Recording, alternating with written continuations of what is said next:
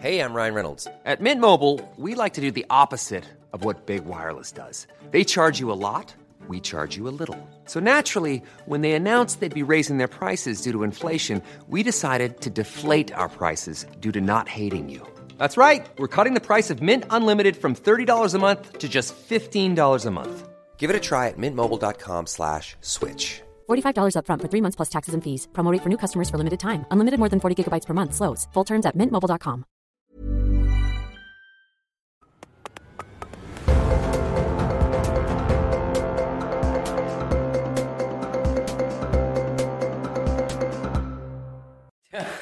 Quasiment 9h sur CNews, merci d'être avec nous pour euh, l'heure des pros ce matin. Et à la une, on pourrait en rire si ça ne concernait pas la vie des Français. Sous Emmanuel Macron, en 7 ans, déjà six ministres de la Santé se sont succédés. Agnès Buzyn et Olivier Véran lors du premier quinquennat. La suite, c'est une valse préoccupante.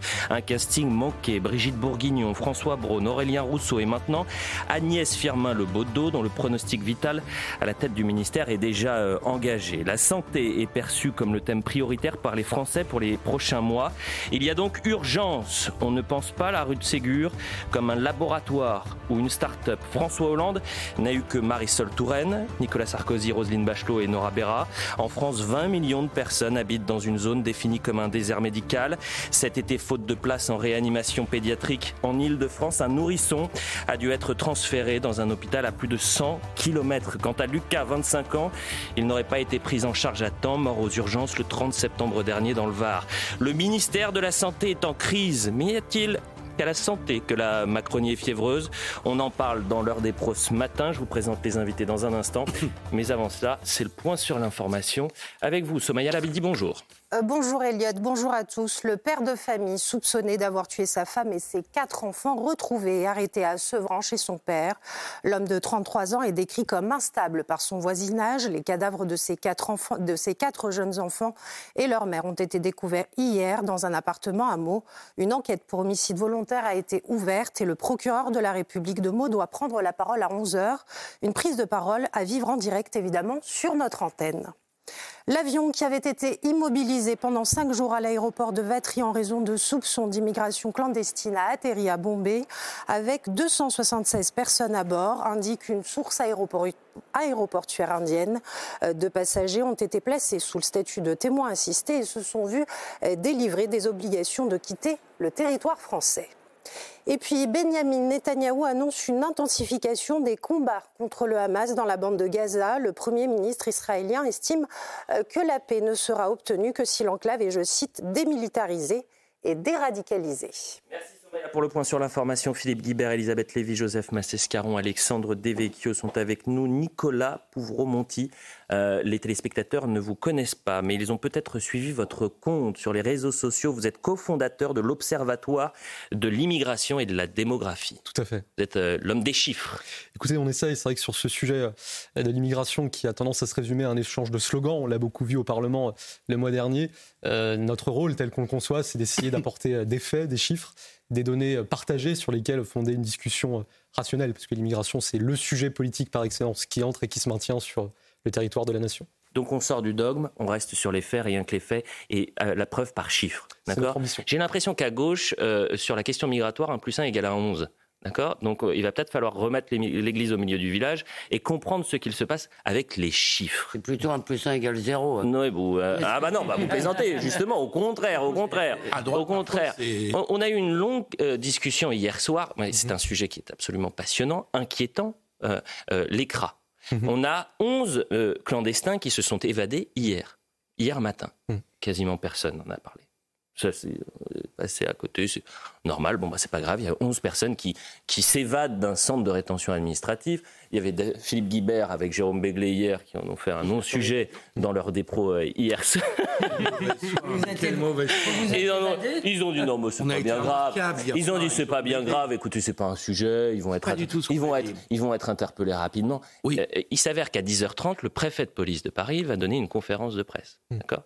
C'est un sujet qui est éminemment important et on y reviendra dans cette émission. Et on va essayer de voir. On va sortir du dogme, Mhm. on va sortir de l'idéologie, on va sortir des non-sens pour réfléchir sur les chiffres. Et souvent, euh, l'Observatoire de l'immigration a été attaqué en disant il y a des fins politiques, stigmatisation permanente. Même, je voulais quand même saluer leur travail qu'on utilise beaucoup d'ailleurs à causeur et il faut un travail euh, tout à fait remarquable qui est, je ne sais pas si c'est encore le cas, mais qui a été très longtemps bénévole en plus. Qui, l'a été depuis trois ans et qui se professionnalise dans, les semaines à venir. Voilà. eh bien, écoutez, merci d'être avec nous ce, matin, Nicolas Pouvreau-Monti. On va parler de Gérard Depardieu, bien sûr, parce que c'est une euh, onde de choc dans le monde de la culture. Je disais, depuis 2006 et le lancement du euh, hashtag MeToo, je crois que c'est la première fois qu'il y a une sorte de contre-offensive dans le monde de la culture où il y a un, appel d'acteurs, de producteurs, de réalisateurs pour défendre non pas euh, forcément un homme, c'est toujours la même chose, mais défendre un droit, un droit fondamental qui est la présomption d'innocence. Appel et tribune euh, lancés dans le Figaro, et, merci d'être avec nous, Alessandre Devecchio. Euh, il y a quand même des grandes stars hein, qui ont signé cette, euh, cet appel-là. Vous avez Benoît Poulvord, Nathalie Baye, Gérard Darmon, Jean-Marie Roire, Carla Bruni, Clémentine Célarier. Adrien Spiteri nous raconte tout ça. Et bien sûr, mais il y en a une cinquantaine. Et on sera avec Yanis Ezaidi, qui est également signataire et qui va nous expliquer tout ça. D'abord le sujet. N'effacez pas Gérard Depardieu. Voici le titre de la tribune, publié dans les colonnes du Figaro hier, co-signé par 56 personnalités du monde de la culture. Gérard Depardieu est probablement le plus grand des acteurs, le dernier monstre sacré du cinéma. Nous ne pouvons plus rester muets face au lynchage qui s'abat sur lui, face au torrent de haine qui se déverse sur sa personne. Parmi les signataires, des acteurs comme Pierre Richard, Gérard Darmon, Nathalie Baye ou Benoît Poulvorde, mais aussi des chanteurs comme Jacques Dutronc, Ariel Dombal ou Carla Bruni. Lorsqu'on s'en prend ainsi à Gérard Depardieu, c'est l'art que l'on attaque. Par son génie d'acteur, Gérard Depardieu participe au rayonnement artistique de notre pays. Mis en examen pour viol depuis 2020, Gérard Depardieu est aussi confronté à une vague de critiques depuis la diffusion d'un reportage sur France Télévisions, dans lequel l'acteur multiplie les propos à caractère sexuel. Dans cette tribune, les artistes appellent au respect de la présomption d'innocence. Quoi qu'il arrive, personne ne pourra jamais effacer la trace indélébile de son œuvre dont notre époque est tout à jamais marquée. Le reste, tout le reste, concerne la justice, que la justice, exclusivement. Sa fille Julie, mais aussi Emmanuel Macron, avaient déjà pris publiquement la parole pour défendre l'acteur, alors que sa statue de cire a été retirée du musée Grévin. Et il y a. Euh... lui ressemblait pas, donc c'est pas un problème. Pardon Elle lui ressemblait pas, donc c'est pas. Euh, Nadine Trintignant a également signé. Ah, c'est effectivement là Yannis Eziadi à qui il faut rendre hommage.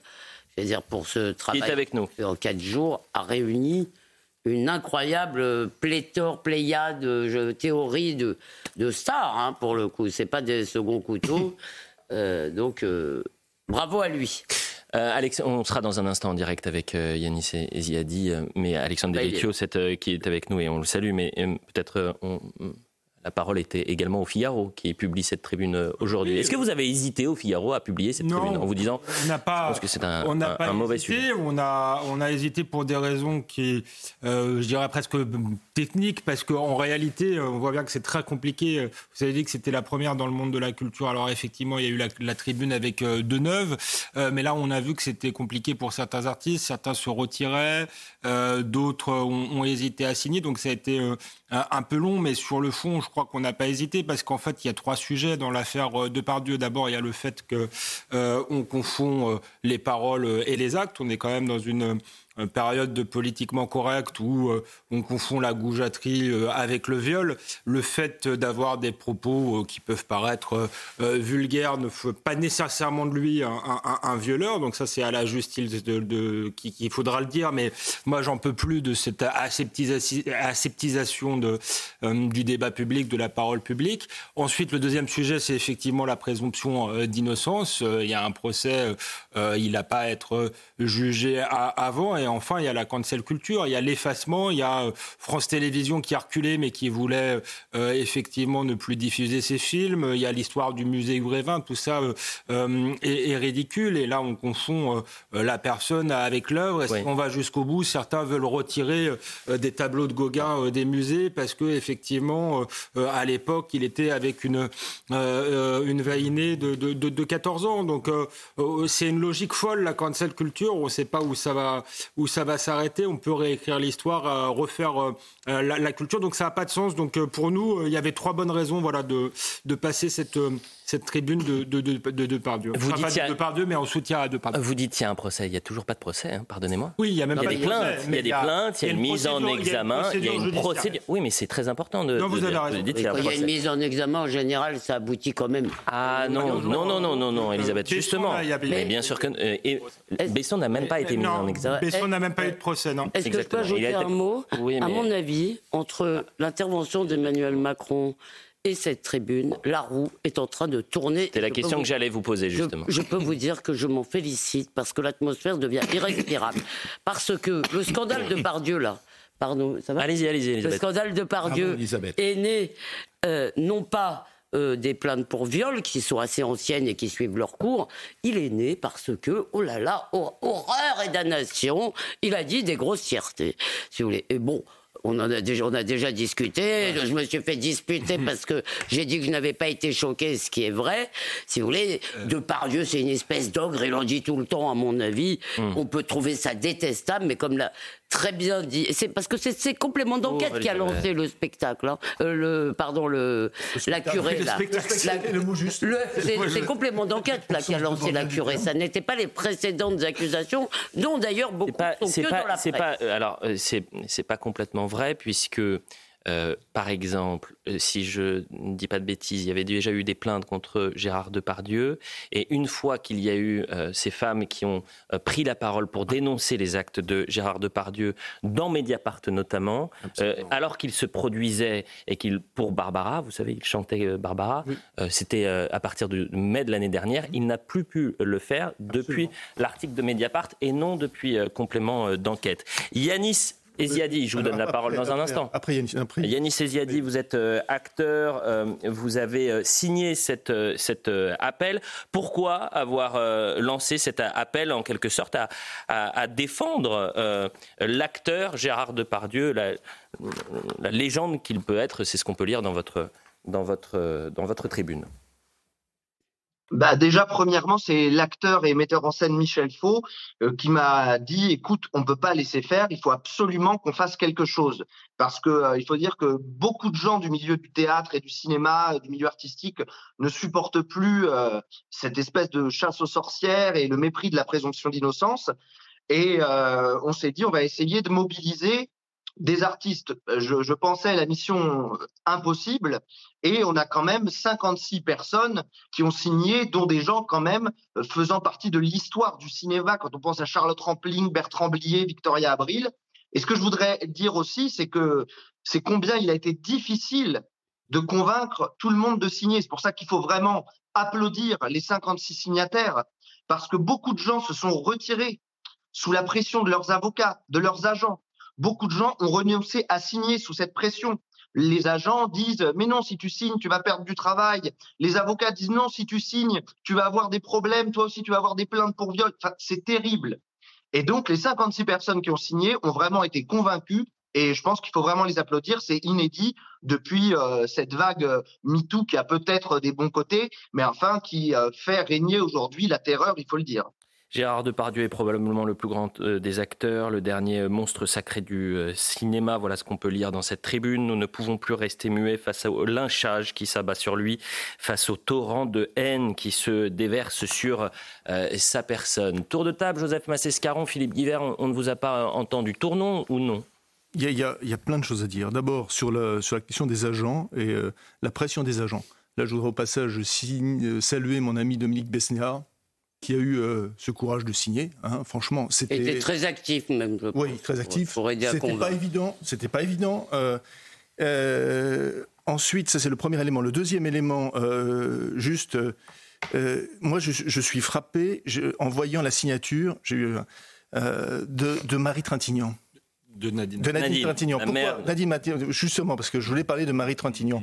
On voit là une vraie fracture profonde réelle dans, euh, dans le monde de la culture tel que moi je l'ai connu au moment de l'affaire Marie Trintignant. Exactement la même. Sauf que, cette fois-ci, ceux qui, évidemment, défendaient l'agresseur de Marie Trintignant mhm. se trouvent du côté de ceux qui accusent Gérard Depardieu. Il y a une fracture fondamentale, fondamentale. Il y a deux mondes de la culture. Si on veut dire, euh, il y a en gros la culture de gauche, etc. Mais il y a vraiment une, une différence, une, quelque chose, un gap très très important. Vous reprenez, vous reprenez les éléments tels qu'il y avait eu au moment de l'assassinat de Marie Trintignant et maintenant, et vous serez frappé que se recouvrent absolument les deux forces en présence. Il y a quelque chose qui est vraiment très très fort là-dessus. Ça, c'est le premier point. Le deuxième point, c'est sur la cancel culture. Euh, je suis frappé. Le, le, le, titre est très juste. N'effacez pas Gérard Depardieu. Au lieu de, c'est pas n'effacez pas Gérard Depardieu. Quand on lit bien, c'est n'effacez pas l'art, hmm. parce que très souvent, le, ils reprennent le mot art en permanence. Et ils ont raison. Parce que, comme l'a dit, euh, comme tu l'as dit, euh, la cancel culture, c'est vraiment l'effacement de l'art. C'est en fait, euh, on a vu dernièrement Les Illusions perdues avec Gérard Depardieu hein, sur, les, sur nos écrans. formidable, il est formidable. Il, quand on le voit, tout s'arrête réellement. Mm. Eh bien, ce film peut-être, demain, si on, si on laissait faire, ne pourrait pas être diffusé. Et ça, évidemment, on comprend que pour un artiste, vous parlez, on comprend que pour des artistes, on comprend que pour des artistes, enfin, c'est quelque chose qui est inacceptable. Vous parlez de Marie Trintignant. Je rappelle aux téléspectateurs que c'était il y a 20 ans, euh, en août 2003, le 1er août 2003, l'actrice Marie Trintignant a été battue à mort par son compagnon Bertrand euh, euh, Cantat. Philippe Guibert, euh, quel regard vous portez sur cette, cette tribune lorsqu'on s'en prend ainsi à Gérard Depardieu? C'est l'art que l'on attaque par son génie d'acteur. Gérard Depardieu participe au rayonnement artistique de notre pays. Mais ce que je partage avec cette tribune, c'est en effet son titre, et c'est la volonté de protéger l'œuvre de Gérard Depardieu, ses films qui font partie de l'histoire du cinéma. C'est vrai que c'est un de nos plus grands acteurs. Euh, et qu'il est hors de question, et là-dessus il faut être très clair et résister, à toute véhilité ou toute tentation euh, qui viendrait euh, diminuer la diffusion des films de Gérard Depardieu. Ça, je trouverais ça parfaitement scandaleux. Là où j'ai une petite nuance, parce que je, je mets une petite nuance quand même dans cette tribune, c'est que je pense qu'il y a de nombreux témoignages de femmes hein, que vous l'avez rappelé, Liot, sur le comportement de Gérard Depardieu pendant les tournages, euh, qui sont des comportements qu'on a longtemps acceptés et qu'aujourd'hui, les nouvelles générations de femmes notamment n'acceptent plus. Qui sont des comportements grossiers, qui sont des, comportements totalement déplacés. Mmh. Et euh, bah, je pense qu'elles ont raison. Voilà. Alors, ça n'implique de ma part aucun jugement sur l'aspect judiciaire sur lequel je n'ai rien à dire parce que l'aspect judiciaire, c'est à la justice de faire son travail.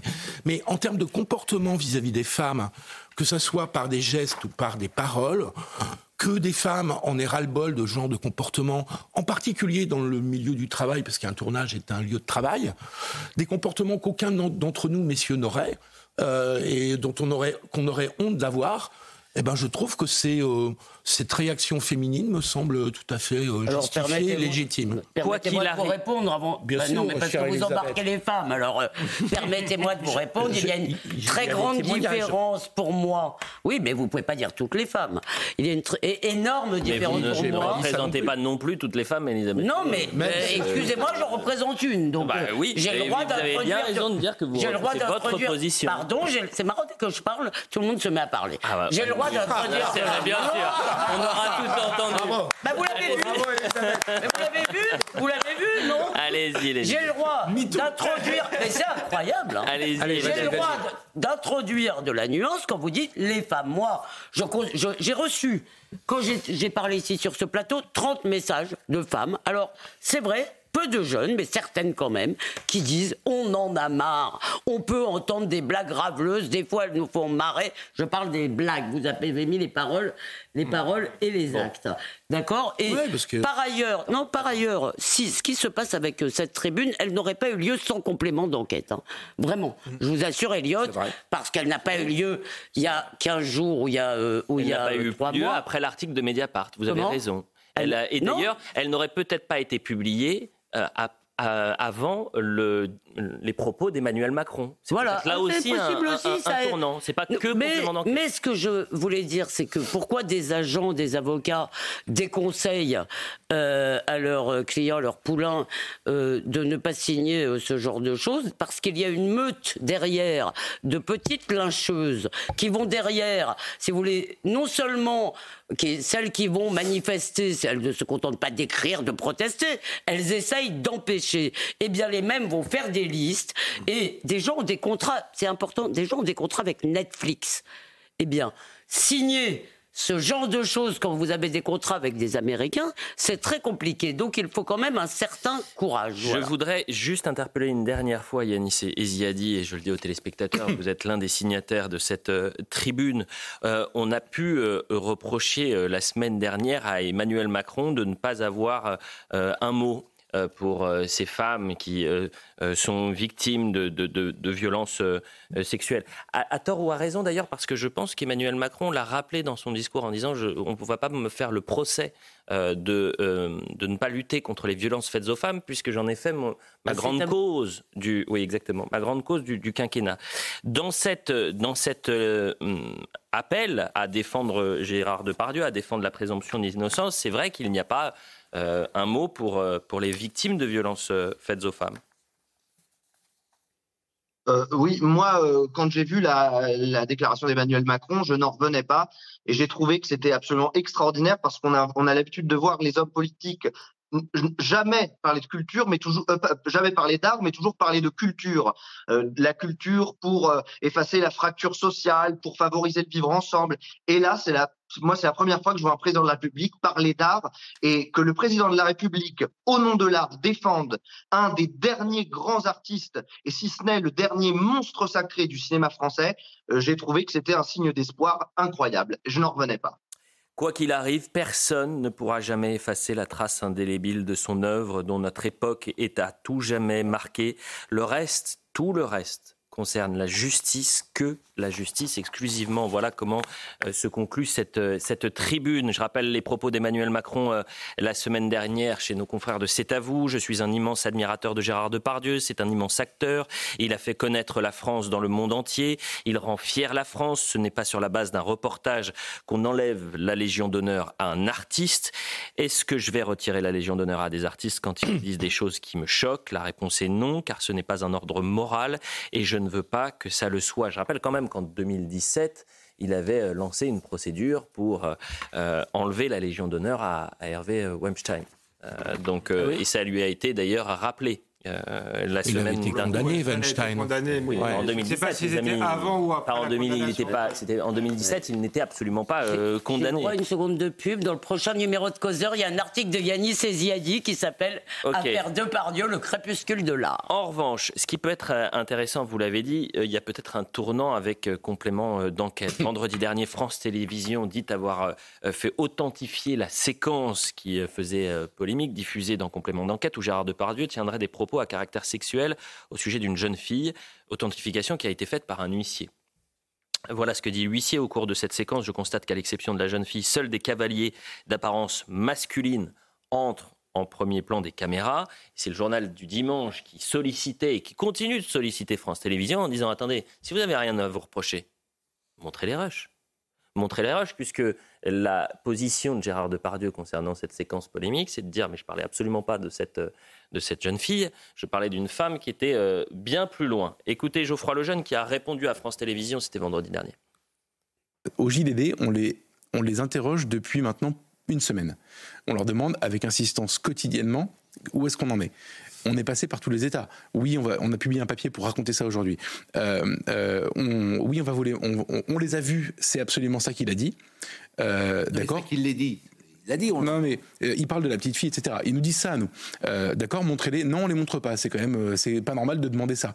Et nous, on insiste, on insiste, on insiste. D'accord, on vous les montre demain. Et finalement, demain, il se passe rien. Euh, Il y a d'autres témoins. Nous, on a téléphoné à deux témoins euh, sur place qui sont sur la même ligne qu'il y a de moi, qui sont disant qu'ils sont pas sûrs du tout.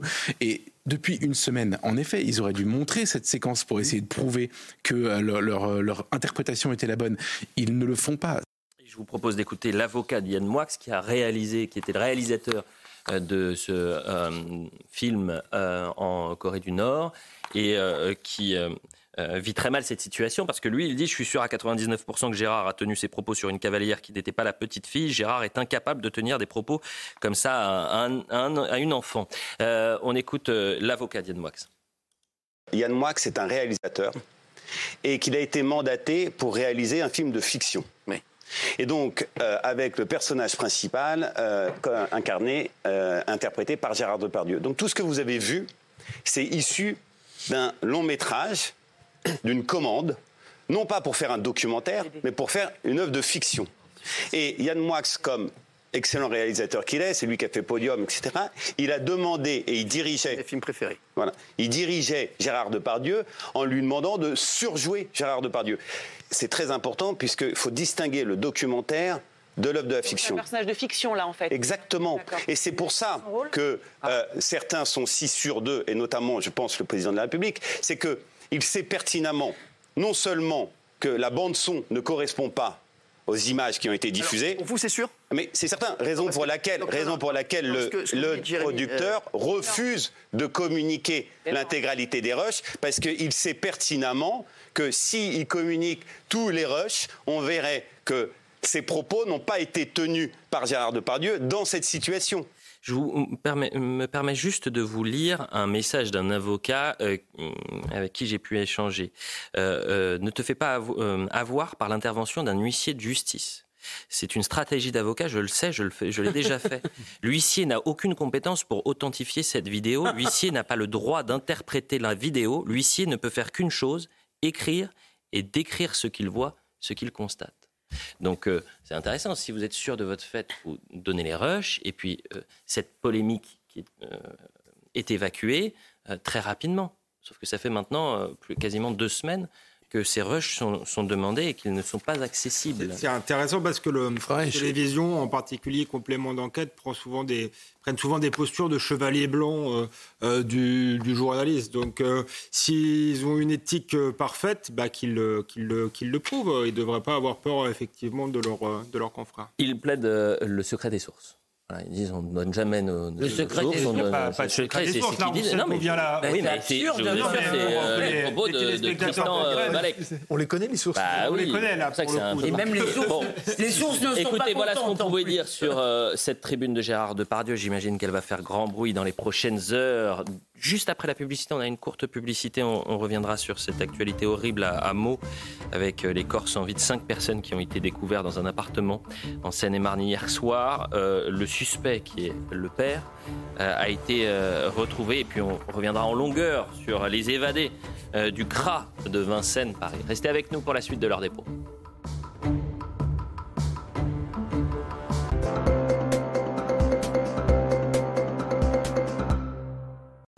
9h30 sur CNews, l'information Somaya Labidi. Pas Gérard Depardieu, c'est l'appel lancé par une cinquantaine de personnalités du monde de la culture dans une tribune parue dans le Figaro hier. Un plaidoyer en faveur de l'acteur qui, est actuellement visé par deux plaintes pour viol et agression sexuelle et que ses propos diffusés dans complément d'enquête ont suscité l'indignation. La salle de basket du Sportica Gravelines ravagée par les flammes suite à un violent incendie qui s'est déclenché hier aux alentours de 13h. La piscine du complexe sportif est également partie en fumée. Toutefois, aucune victime n'est à déplorer. Et puis Alexei Navalny dit, je cite, qu'il va bien. L'opposant russe est réapparu dans une colonie pénitentiaire en Arctique. Ses proches n'avaient plus de nouvelles depuis près de trois semaines. Charismatique, militant anticorruption et ennemi numéro un de Vladimir Poutine, l'homme de 47 ans purge actuellement une peine de 19 ans de prison pour, je cite, extrémisme. Paris a de son côté dénoncé ces nouvelles conditions de détention. Merci Somaya pour le point sur l'information. On est avec euh, Sandra Buisson du service police-justice de CNews. Merci d'être avec nous euh, Sandra. On va euh, revenir sur une actualité absolument terrifiante, dramatique. Le corps sans vie, sans vie de cinq personnes. les corps sans vie ont été découverts dans un appartement à Meaux en, Seine-et-Marne hier soir. Une enquête pour homicide volontaire a été ouverte, a indiqué le procureur de Meaux, Jean-Baptiste Bladier, qui doit tenir, si je ne m'abuse, une conférence de presse à 11h. Le terrain tout de suite avec Raphaël Lazreg. Raphaël, euh, qu'est-ce qu'on peut dire des, des faits euh, Et vous êtes sur place, que se passe-t-il autour de vous? Elliot. Cinq corps sans vie qui ont été découverts hier soir aux alentours de 21h30, le jour de Noël dans cette résidence juste derrière moi au rez-de-chaussée à Meaux en Seine-et-Marne. Cinq corps sans vie qui seraient celui de quatre jeunes enfants âgés de 9 mois, 4 ans, 7 ans et 10 ans, ainsi que la mère de famille, elle âgée de 35 ans. Le père de famille, lui, a été arrêté dans la ville de Sevran, en Seine-Saint-Denis. L'alerte avait été donnée par une amie de la mère de famille qui est allée signaler au commissariat qu'elle n'avait plus de nouvelles d'elle et qu'elle était victime régulièrement de violences conjugales. La mère et ses enfants ont été tués à l'arme blanche et peut-être par, par étouffement. Le suspect souffre de troubles psychiatriques. Une enquête est ouverte par le procureur de la République de Meaux pour homicide volontaire. Le procureur tiendra une conférence de presse sur cette affaire à 11h ce matin, une conférence de presse qui sera à suivre sur notre antenne. Raphaël Lazreg, merci beaucoup. Merci à Laura Lestrade qui, vous accompagne. En 2023, 102 féminicides par compagnon ou ex-compagnon en France sont recensés en date du 26 décembre 2023. Euh, les victimes, donc je le répète, sont une femme et ses quatre enfants, 10 ans, 7 ans, 4 ans et, 9 mois. Euh, qu'est-ce qu'on peut dire de plus en étant euh, vraiment en faisant très attention? Parce que l'enquête vient à peine de commencer, Sandra Busson on peut euh, expliquer que donc c'est cette euh, amie euh, de cette femme qui a donné l'alerte. Elle a expliqué aux, policiers donc qu'elle avait plus de nouvelles d'elle et qu'elle savait qu'elle était victime de, violences conjugales et qu'elle a vu du sang au rez-de-chaussée près de la porte d'entrée de, de, cette famille. La police est entrée par une fenêtre qui était restée entr'ouverte et a découvert les corps dans différentes pièces de la maison cette femme, on sait que donc elle est, elle est haïtienne, elle a 35 ans. Le suspect, lui, euh, est né en France il y a 33 ans. On l'a dit, il a euh, des troubles psychiatriques et il était euh, connu effectivement pour avoir déjà agressé sa, sa compagne. Alors les enquêteurs, ils ont commencé par fouillé cette maison et puis les alentours. Ils ont découvert du, sang euh, à proximité, sur un banc notamment. Sur la vidéosurveillance, ils l'ont vu monter dans une voiture, il était à peu près 21 heures.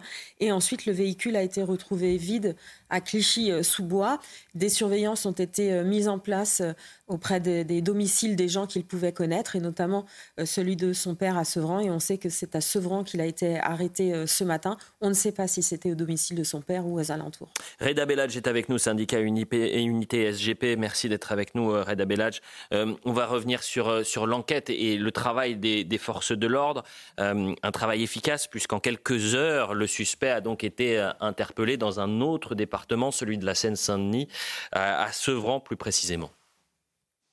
Oui, alors bravo à la police secours de Sevran qui a procédé à l'interpellation de l'individu. Et comme vous l'avez dit, oui, on a montré une fois de plus que la police a su être euh, efficiente avec euh, la rapidité euh, des investigations et surtout la rapidité de l'interpellation. Maintenant, on va essayer de comprendre pourquoi c'est un... Si jamais, bien sûr, hein, il est présumé innocent, si c'est bien lui qui est auteur de l'homicide, pourquoi? Et on va figer surtout, il va y avoir un gros travail au niveau de l'identité judiciaire qui va effectuer l'ensemble des prélèvements sur place à Meaux pour essayer de, de comprendre euh, de manière euh, technique et scientifique ce qui s'est passé.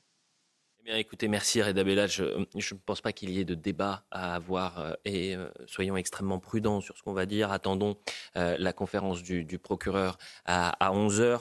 je rappelle quand même ces chiffres 101 102 féminicides par compagnon ou ex-compagnon en France sont recensés en date du 26 décembre 2023. 244 2004, pardon, 244 301 victimes de violences commises par leur partenaire ou ex-partenaire en 2022. C'était une, augmentation de 15% par rapport à, à 2021. Les violences faites aux femmes, grande cause et aux enfants, du, quinquennat. Et aux enfants. Aux enfants, Elisabeth a raison de souligner ça. L'infanticide. Parce que l'infanticide, de plus en plus, on voit de plus en plus de faits divers où, euh, pardon, pour moi, hein, euh, euh, pardon de, le dire, où euh, non seulement évidemment la femme est assassinée, mais la, famille est totalement anéantie, c'est-à-dire que les enfants ne sont pas épargnés. ça, ça se voit de plus en plus, je trouve. et là, on est sur une horreur absolue, c'est-à-dire que vous avez des, un enfant de 9 mois, de 4 ans, de 7 ans, de 10 ans, cette femme euh, qui a à peine 30 ans. C'est l'horreur, l'horreur. Donc on, on, va essayer d'y voir un peu plus clair dans, dans, les prochaines minutes et les prochaines heures. Merci Sandra. On vous retrouve peut-être à, 10h30 sur le plateau de, de l'heure des pros, puisque le procureur, non, le préfet de police de Paris. Oui, l'autre actualité. C'est une autre actualité, bien sûr. 11h et le préfet de police de Paris doit se rendre au, au CRA de Vincennes où il y a eu les, les évasions. Dans, il, les journalistes euh, y vont à 10h30 et, ensuite le préfet. Il y aura une prise de parole du, préfet euh, aux alentours de 10h30. Bah, euh, c'est important de le savoir. Et d'ailleurs, on va en parler maintenant, notamment avec vous, Nicolas Pouvremonti. Vous êtes cofondateur de l'Observatoire de l'immigration et de la démographie. Je le disais tout à l'heure, c'est quand même incroyable. On a 11 personnes qui s'évadent d'un CRA hier à 7h du matin. ça ne fait pas la une des journaux. On s'en fiche. C'est pas grave. C'est une non-information, ou du moins une information qui est à sous-traiter alors que euh, la loi immigration, la promesse d'une fermeté, d'un changement, ça fait deux semaines qu'on en parle. Deux semaines. Et vous avez, et c'est pas la première fois qu'il y a une évasion des, des CRA. Donc, voyez le, sujet de la rédaction de CNews, Adrien Spiteri notamment, et ensuite euh, on en parle. Adrien Spiteri, Marine Sabourin. Aucune alarme n'a retenti lorsque 11 étrangers du centre de rétention administrative de Paris-Vincennes ont forcé une fenêtre pour s'évader. Ce groupe d'individus a réussi à sectionner le grillage qui entoure l'établissement. Ce bâtiment, qui compte 235 places, est pourtant surveillé 24 heures sur 24 par la police.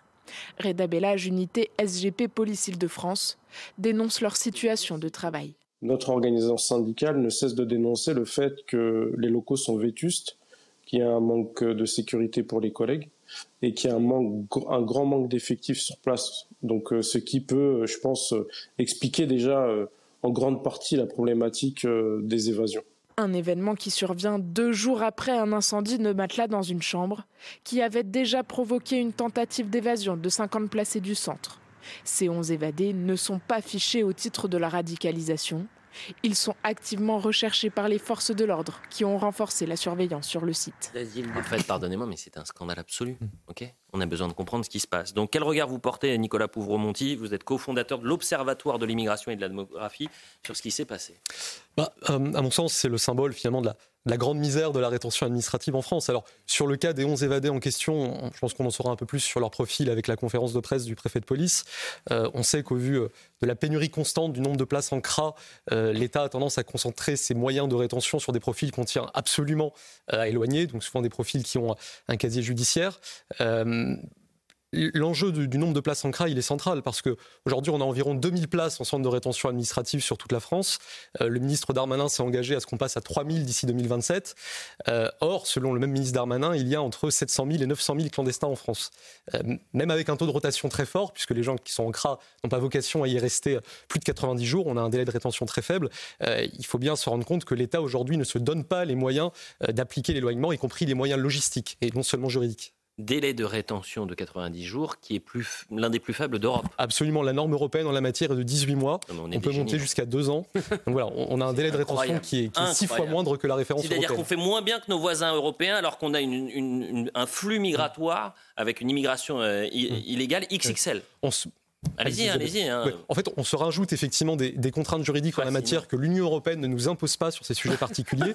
et, évidemment, les, les, les Évidemment, les, les, bah, les, 90 jours de rétention, ça pose tout un tas de problèmes. Parce que quand au bout des 90 jours, par exemple, on n'a pas pu obtenir le laissez-passer consulaire du pays d'origine qui permet de mener à terme son expulsion, ah et ben, on est obligé de relâcher les gens parce qu'on ne peut pas les garder plus de 90 jours.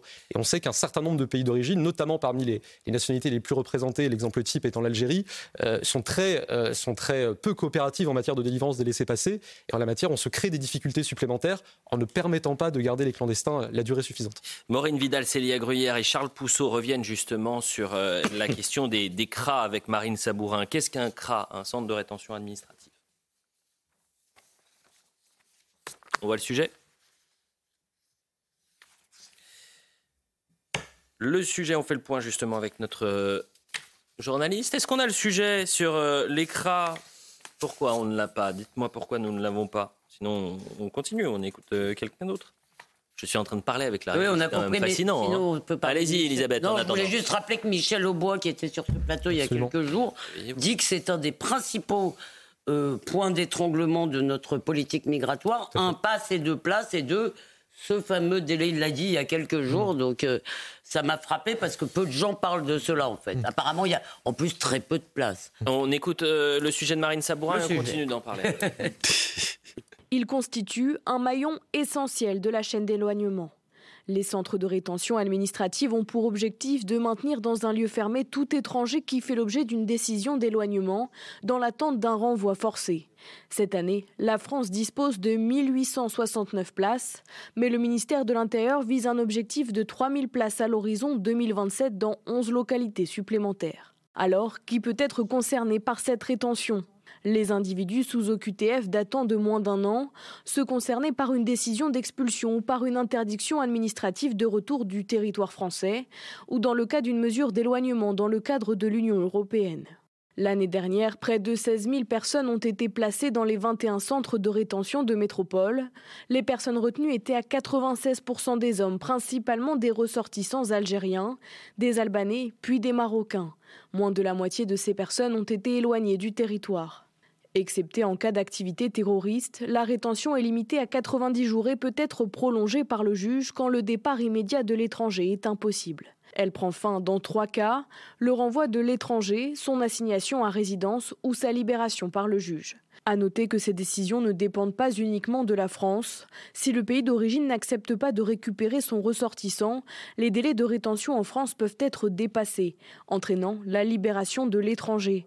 Exemple vendredi dernier où un Algérien sous OQTF condamné pour terrorisme a été libéré. Son pays n'avait pas délivré de laissez-passer consulaire. J'espère que euh, les euh, clandestins ne regardent pas le sujet parce qu'ils vont se tenir les côtes. Hein. Ils hmm. vont tous venir. C'est, en fait, c'est en voyant ce qui se passe, c'est ça l'appel d'air. C'est l'impuissance de l'État. Vous inquiétez pas, ils savent depuis. Ah bah oui, ils sont peut-être mieux renseignés que nous. Ça fait longtemps qu'ils savent. Euh, ils sont mis au courant même des, aides sociales dont ils pourraient bénéficier que nous. Je dis ça et en même temps, je me mets à leur. Enfin, c'est pas une critique. Hein, je serai à leur place, je, je ferai pareil. La défaillance, elle est de la part de, de, l'État français. Ce qu'il y a d'inquiétant, on en parlait avec Nicolas Pouvron-Monti à, la pause, c'est que, on l'a dit, il y a très très peu de, de place dans, les, dans, dans, ces centres. Donc en réalité, les personnes qu'on met dans ces centres sont plutôt des personnes dangereuses qu'on veut vraiment euh, y mettre. Donc c'est pour ça que cette euh, évasion est d'autant plus, euh, est d'autant plus inquiétante parce qu'en réalité, malheureusement, des personnes en situation irrégulière, il y en a des, des centaines de milliers dans la nature. là, ce qui est plus préoccupant, c'est qu'effectivement, ceux qui ne sont pas dans la nature sont généralement des gens qu'on veut absolument pas faire partir parce qu'ils sont délinquants, etc. Il faudrait savoir ah exactement bah, quel, est leur, quel est, leur, profil. J'attends avec impatience la conférence, exactement, la conférence de presse du préfet de police aux alentours de 10h30 ce matin. Il va nous dire qui sont les 11 évadés, pourquoi ils sont dans centre de rétention administratif, euh, et sont-ils dangereux? Euh, ils nous ont précisé euh, hier qu'ils n'étaient pas fichés au FSPRT pour radicalisation. Mais bon, s'ils sont dans un CRA, c'est pour une bonne raison. Donc on va bien comprendre, on va essayer de comprendre euh, ce qui est en train de se passer. On nous promettait... Vous avoir commis des délits sans être fiché. Ils sont peut-être juste fichés. Pour ça. Non, parce que là vous parlez Moi, pour radicalisation. Voilà, mais ils sont peut-être juste fichés. Ils sont peut-être juste, fichés. Juste ça. On savait que l'Europe... Non mais on savait que les frontières européennes, c'est une passoire. De là, ce que nos cras le soient, euh, c'est un... On, on, bascule dans un autre niveau là, Joseph Massescaron bah c'est comme un, arrêt, quoi. C'est juste, euh, voilà, euh, c'est un arrêt avant de, avant de repartir. Moi, ce qui me, ce qui me frappe dans la, euh, dans la situation française par rapport aux situations étrangères, notamment en, Espagne, je, vais prendre juste l'exemple d'une ville comme Madrid, où il y a de moins en moins de, de personnes qui sont immigrées, qui se trouvent à Madrid. Et donc, évidemment, j'ai posé la question à quelqu'un qui travaille à l'ambassade de France pour comprendre pourquoi. Il me dit, bah, c'est très simple. Euh, les personnes, aujourd'hui, maintenant, vont directement en France. Ils ne s'arrêtent même plus à Madrid, comme ils ne s'arrêtent même plus en Italie. C'est-à-dire que la France, c'est un appel d'air. Mmh. Les appels dont on a parlé, c'est un appel d'air. C'est pas autre, c'est pas autre chose que ça. Donc ça, évidemment. Votre formule a fait florès, hein, d'ailleurs. Ouais, euh, mais l'APL, appel d'air. Simplement, euh, simplement, c'est un, c'est un vrai problème. on, Juste un point aussi, on dit il faut que les pays d'origine acceptent. C'est vrai qu'il faut qu'ils acceptent. Mais aussi, il y a un élément qu'on ne dit pas, c'est qu'une fois accepté, il ne faut pas qu'il se rétracte. Pourquoi je dis ça? Parce que j'ai assisté personnellement à une situation, à une scène complètement folle en Égypte où il y avait un OQTF qui était ramené mhm. et finalement les autorités égyptiennes, après avoir donné leur feu vert, ont dit ben non, on ne le prend pas. Donc finalement, la personne est repartie en sens inverse à Paris. Bon, on dit que la nuit porte conseil. Hier soir, Hubert, vous étiez en train de nous expliquer que c'était un non-sujet. Euh, avec euh, Jérôme Béglé. vous étiez... Alors là, j'invite les téléspectateurs à revoir la séquence d'hier soir, l'heure des pros. Il y avait Jérôme Béglé et Philippe Guibert qui étaient en train de nous dire oh, ils sont 11 évadés, ils vont être vite retrouvés. C'est un problème Ah, de moyens. Il y, a... bon, il y a un problème de moyens Oui. dans l'écran. C'est pas vraiment le sujet principal. Bah si, ça l'est. Bah si. On a Bah dit si. qu'il y avait un problème de moyens. Et Non, je note vous êtes monsieur- déconnecté. Vous êtes déconnecté. Mais peut-être que la nuit porte euh, conseil, Philippe. Vous êtes déconnecté de quoi je, je note que monsieur qui est... Si ça vous dérange pas que je... Non. on se moquait Éventuellement. on disait Oui, que et- Elliot faisait du Pascal Pro. Et qu'on salue, qu'on souhaite un joyeux. Noël à Pascal qui nous regarde attentivement. Ah oui, c'est vrai que c'était un côté Pascal Pro là. Bah, C'est un compliment que vous me faites. Bien sûr, évidemment. Euh, non, mais monsieur qui était notre expert a commencé par dire c'est la grande misère des cras. C'est ce que nous disions hier soir, cher ami. Donc vous voyez que nous ne sommes pas déconnectés. Ah, je n'ai pas Il y a un problème. Non, pour aller au fond. Euh, la France ne veut pas, ne, visiblement ne se donne pas les moyens d'avoir la politique d'expulsion des clandestins que par ailleurs elle proclame, pas simplement sous ce gouvernement, depuis 30 ans. Euh, depuis 30 ans, le discours des gouvernements a été de dire il y a de l'immigration légale dont on a besoin, plus ou moins, et puis il y a l'immigration illégale, et là on va vraiment lutter contre l'immigration illégale. Par la régularisation Et le fait est que ce que dit cette affaire, et ce que dit plus généralement la situation des CRA, et que vous décrivez, c'est qu'en fait on ne se donne pas les moyens d'avoir même l'objectif politique qu'on s'est fixé depuis 30 ans, qui est d'être... euh, euh, d'avoir une, une vraie efficacité dans l'expulsion des clandestins. C'est ça que je comprends de ça. Monsieur Pouvron-Monty, quel regard vous Pour, portez là effectivement sur cette question des moyens d'écras, euh, bon, il y a la question des moyens logistiques, qui est le nombre de places, la question Oui, des oui, moyens juridiques, qui est la durée de rétention, mais aussi une question de moyens, de moyens financiers. Pour euh, vous donner les, les chiffres pour la loi de finances 2024, il y a des autorisations d'engagement, donc des crédits prévus pour l'ECRA, à hauteur de 69 millions d'euros. À titre de comparaison, selon les dernières données partagées par le ministère de l'Intérieur, les associations qui perçoivent des subventions au titre de la mission budgétaire immigration, intégration et asile ont touché sur la, la dernière année dont on a les chiffres 750 millions d'euros sur une année. C'est-à-dire que les associations en question ont eu dix fois plus d'argent de l'État euh, que les CRA pour leur fonctionnement quotidien. Écoutez, euh, on est avec Denis Jacob qui nous attend. Denis Jacob, merci. Vous êtes secrétaire général Alternative Police. Euh, J'étais un peu perturbé parce que Pascal Pardon. Pro vient de m'envoyer un message. je peux vous dire là, ça. Raison de- de- C'est- C'est pas du tout sur ce sujet. Sur un autre sujet très intéressant. Il et vous a je pas vous le donne juste après. homme gris. Pas du tout. Euh, Denis Jacob, merci Bien d'être que- avec nous. Vous êtes secrétaire général Alternative Police. Euh, D'ailleurs, ça, c'est l'occasion, euh, on aurait dû le faire avec Reda Bellage euh, il y a quelques instants, de saluer et remercier les forces de l'ordre. qui étaient sur le pont hier, qui le sont encore aujourd'hui, qui ont fait une croix sur Noël pour nous protéger, pour protéger les édifices euh, religieux, pour protéger les fidèles, pour protéger les Français, parce que la situation, on le sait, est extrêmement grave. La menace terroriste est à son plus haut niveau. Donc merci aux, aux policiers et aux gendarmes. Denis Jacob, que se passe-t-il dans ces centres de rétention administratifs euh, où finalement on est un clandestin, on doit quitter le territoire, mais finalement on- ça se termine par une évasion?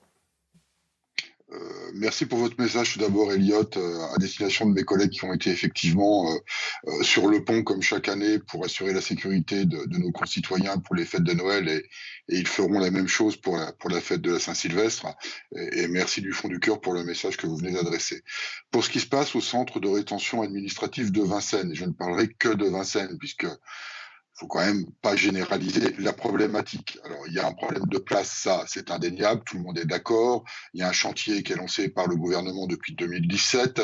En cinq ans, on est passé de 1400 à un peu plus de 1800 places au niveau du centre, des centres de rétention.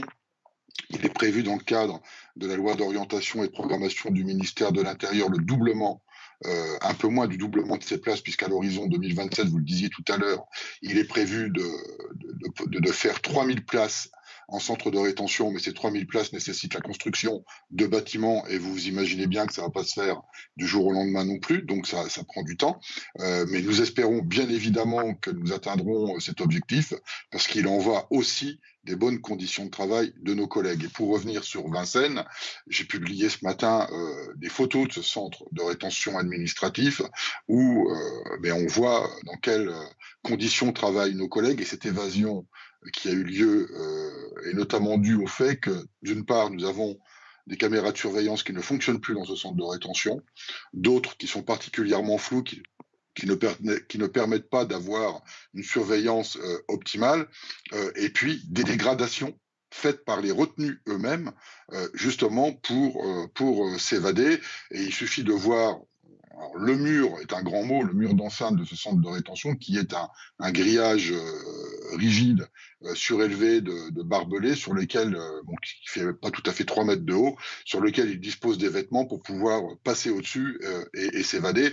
Et l'évasion du CRA de Rennes s'est faite par une grille qui est située au plafond, le toit donc, et donc, c'est pas surveillé à ce niveau-là. Et donc, ils ont pu euh, couper, euh, cisailler, je ne sais pas avec quoi d'ailleurs, euh, puisqu'ils ne sont pas censés être porteurs de quoi que ce soit quand ils sont en centre de rétention. Mais en tous les cas, ils ont réussi à, couper cette, cette grille. À l'évidence, Est-ce que vous, oui, vous m'entendez, Denis Jacob Je me permets de vous arrêter parce que euh, on, on, voit des, des images euh, en illustration. C'est le, le, le CRA de, de, de, de Vincennes qu'on voit à l'image? Oui, oui, tout à fait. C'est les photos que j'ai reçues hier euh, de ce de ce crack qui m'ont été ah, transmises euh, et, qui, et qui montrent dans. Mais ça, euh, si vous voulez, c'est pas un état de délabrement naturel dû à la vétusté du bâtiment. Ce sont des dégradations qui sont provoquées par les retenus eux-mêmes, hein, qui essayent par qui essayent qui essayent par tous les moyens possibles de s'échapper, qui pensent qu'ils peuvent passer par le plafond en retirant les dalles et la et, et l'isolation qui cassent des vitres, puisque j'ai publié également euh, euh, des impacts sur une vitre où vous voyez qu'ils essayent de casser la vitre pour pouvoir se faufiler à l'extérieur. Je tiens quand même à dire que je tiens quand même à dire que les conditions de travail de mes collègues sont difficiles, que les conditions d'accueil c'est pas un hôtel, un centre de rétention, mais qu'elles ne sont pas si catastrophiques qu'on peut le décrire. Le centre de rétention de la Seine, je l'ai moi-même visité euh, il y a quelques mois euh, maintenant. Euh, il y avait une télé, il y avait une console de jeu. Enfin, il y a des choses qui sont mises à disposition des personnes retenues dans l'attente de savoir ce que l'on va faire de ces personnes. Si elles vont être Denis Jacob, une toute dernière question. Une toute dernière question. on va rester sur ces images. Moi, je les avais pas vues et, et, je les découvre à l'antenne. Et je pense que je suis comme tous les téléspectateurs qui qui nous regarde et, sidéré, ah, euh, sidéré, parce que c'est pas de la dégradation, c'est euh, les personnes qui sont euh, dans ces cracks qui dégradent pour essayer de s'échapper, si vous avez bien écouté Denis Jacob. Toute dernière question, est-ce qu'on a une idée du profil des 11 évadés ou pas? Non, j'ai pas pu avoir ces informations et, c'est le rôle du préfet de police. De les donner à 10h30. De les donner. Ce que je voudrais dire, et moi ce que j'attends bien évidemment. Rapidement, hein, s'il vous plaît, Denis. Nunez et bien sûr de Laurent Nunez et de ses services, c'est de très rapidement euh, rénover euh, ce centre de rétention administratif et de renforcer les moyens de, surveillance qui sont offerts euh, aux policiers parce qu'ils ne peuvent pas travailler, ils ne peuvent pas garantir leur propre sécurité et même la sécurité des retenus. Alors, le, préfet de police annonce des renforts d'effectifs, mais il faut aussi rénover ce bâtiment et renforcer les moyens de surveillance. Merci Denis Jacob et on reste sur ces images qui vont évidemment choquer les, bah téléspectateurs. On sera compte à, quel point aujourd'hui on bah, est dans une situation pardon, délicate. Mais vous avez l'air étonné, mais ça rappelle un peu ce qu'on a vu dans certains à Lesbos par exemple, où effectivement des migrants ont absolument saccagé une grande partie de l'île. Euh, ça arrive très souvent. Mais je voulais quand même répondre à Philippe sur le fait que les gouvernements de gauche, mon cher Philippe, auraient eu comme obsession l'expulsion des clandestins. Il me semble, il me, si je peux me permettre. D'accord Eh bien, donc vous avez raison là-dessus, ils sont tous responsables. Il ah me semble que surtout ces gouvernements ont une obsession qui était de régulariser tous les 2-3 ans. On dit ah oui, on va en régulariser des tas, puis ce sera la dernière fois, puis après c'est terminé. Pardon, il y a eu à peu près 100 fois plus, je pense, de, régularisation que d'expulsion. Donc euh, bon. Bien sûr, non, mais je ne dis pas le contraire. Je, disais, juste qu'on ne se donne pas les moyens de notre politique oui, mais j'ai pas l'impression de, que sur contre l'immigration. J'ai pas l'impression que sur les 30 dernières années, on ait dit euh, l'immigration est l'enjeu majeur. Les gens qui n'ont rien à faire chez nous, c'est dehors. l'enjeu majeur. Même aujourd'hui, c'est pas le seul ah, enjeu. Bah, je vais vous... Mais moi, ce que je vous propose, c'est qu'il y a d'autres enjeux dans, la, dans, le pays. Bah, évidemment, mais c'est un des enjeux majeurs. C'est un des enjeux importants. propose, Je vais vous euh, proposer l'interview de Charles Pasqua lorsqu'il arrive au ministère euh, de l'Intérieur en 86 et qu'il explique que le droit d'asile n'est pas un dépotoir. Voilà. Ce discours-là, on l'a peut-être. Oui? 86. 86. pourtant, le droit d'asile n'était pas dévoyé 80, comme ça. 86. 86. Mais c'est pas- 86. On peut prendre aussi le discours pardon, de François Mitterrand, où il, justement. Où il Nous l'avons beaucoup écouté. Voilà, Oui. On l'a beaucoup écouté. Non, là- simplement, euh, lorsque Philippe parle, il, il dit que les. C'est l'apologie gouvernements de la gauche- remigration, François oui, Mitterrand. euh, gouvernements de gauche et de droite sont, faisaient la différence entre l'immigration légale et illégale. Moi, ce qui me frappe aujourd'hui, quand j'entends le gouvernement actuel, c'est qu'on parle en permanence, et pas que lui, le MEDEF aussi, Mhm. d'immigration de travail. Or, je me tourne vers vous parce que j'ai cru comprendre qu'il y a de moins en moins, justement, d'immigrés qui participent à cette immigration de travail. Alors, effectivement, l'an dernier, sur l'ensemble des premiers titres de séjour accordés en France, on a eu seulement 14% pour motif économique. Et, et à côté de ça, il y a des données dont on dispose sur les, les, les degrés de chômage et d'inactivité dans certaines populations immigrées qui sont structurellement plus fortes que la population française. On évoquait le cas des Algériens. 42% des Algériens vivant en France en 2017 étaient chômeurs ou inactifs, c'est-à-dire trois fois plus que les Français. Chômeurs ou inactifs, ça veut dire ni en emploi, ni en études, ni en retraite. Évidemment, ça dessine des profils de population qui, en moyenne, sont, on va dire, sous-contributrices et surconsommatrices des systèmes de Restez solidarité avec nous, de toute façon, on continue d'en parler dans une minute après une toute petite page de publicité. Simplement, Charles Pasqua, nous devons organiser avec les gouvernements concernés le retour au pays d'origine, comme nous devons expulser les clandestins et les condamnés. Cela fera déjà baisser d'un tiers le nombre des détenus. On ne pourra pas accepter indéfiniment que le monde se divise en deux parties. D'un côté ceux qui meurent de faim et de l'autre ceux qui gaspillent. Il faut aider les sous-développés à sortir de la misère et créer des emplois chez eux. Il avait complètement Chez eux. ça. Chez eux. La France doit cesser d'être un dépotoir. Voilà ce que disait Charles Pasqua 1986. La publicité. On revient, j'ai euh, une info média à 10h. Une info importante quand même. « 10h sur CNews, l'information c'est avec Somaya Labidi. Un édile inflexible, le maire de Villeneuve-le-Roi refuse de donner un chèque cadeau à la famille d'un émeutier au motif qu'il aurait dégradé un poste de police en juin dernier. Le maire a reçu la famille pour lui faire part de sa décision. 11 personnes se sont échappées du centre de rétention- administrative de Paris-Vincennes. Ils ont réussi à découper le grillage et neutraliser le déclenchement d'alarme hier matin. Aucune d'entre elles n'est fichée au titre de, de la radicalisation, a indiqué la police qui précise tout de même, je cite, que la surveillance a été renforcée sur le site et les évadés sont activement recherchés. Et puis des dizaines de milliers de personnes touchées par des intempéries dans le sud de la Thaïlande, des inondations provoquées par des pluies diluviennes, conséquence euh, des maisons et des magasins inondés, des routes impraticables et des lignes de chemin de fer coupées. Euh, De nombreux dégâts en mer également, avec au moins sept bateaux coulés dans le golfe de Thaïlande depuis vendredi. Merci Somaya pour l'information. Philippe Guibert, Elisabeth Lévy, Joseph Massescaron, Alexandre Devecchio. Et vous découvrez peut-être à l'antenne Nicolas Pouvreau-Monti. Vous êtes cofondateur de l'Observatoire de l'immigration et de la euh, démographie. La question migratoire, on va y revenir dans un instant avec le référendum. Est-ce qu'il faut un référendum sur l'immigration? Ça avait été envisagé par Emmanuel Macron, ça a été vite balayé. C'est normal, hein, puisque les Français à 70% sont favorables pour des mesures radicales. D'accord? Il n'y a pas de en même temps sur l'immigration. C'est radical. Ils veulent ça. Euh, écoutez, surtout, ce qu'il faut faire, c'est ne pas écouter la, la volonté des Français. C'est faire, faire ce une- que on veut en termes macronistes, et ensuite, euh, on verra en 2027. Elliot, il fallait Oui. faire une révision constitutionnelle. Mais on l'a fait. élargir- Ben, Non. on l'a fait. Euh, On l'a fait. on l'a fait, mais sauf qu'Éric Ciotti, le Il n'y a aucun où, euh, problème, on l'a fait. Il fallait Moi, en discuter Et on dans donne la parole aux Français. politiques, il n'était pas là. S'il vous plaît. Une petite information, euh, deux, euh, une information média. Euh, c'est un message de Laurent Ruquier qui a décidé d'arrêter euh, l'émission qu'il avait à 20h sur, euh, sur BFM. Voilà ce qu'il dit. J'ai décidé de ne pas continuer l'aventure commencée fin septembre sur BFM TV. Je tiens à remercier Marco-Olivier Fogiel pour la confiance qu'il m'a accordée et qu'il voulait continuer à m'accorder pour la reprise de janvier. Mais je préfère m'arrêter là. Je pourrais me cacher derrière la conjoncture et différentes actualités dramatiques qui, certes, ne m'ont pas facilité la tâche depuis mon arrivée, mais force est de constater que le public ne m'a pas suivi dans ce rôle différent pour moi. Je ne regrette pas d'avoir quitté France Télévisions en juin dernier pour BFM parce que j'ai vécu trois mois, euh, ces trois mois comme une expérience passionnante et euh, incroyable. Euh, comme je n'imaginais pas la vivre, mais il faut savoir accepter ses échecs. J'ai tant de satisfaction avec les radios et les grosses têtes sur RTL, l'écriture pour le théâtre, la production. À très vite sur RTL. Ruquier donc a décidé d'arrêter.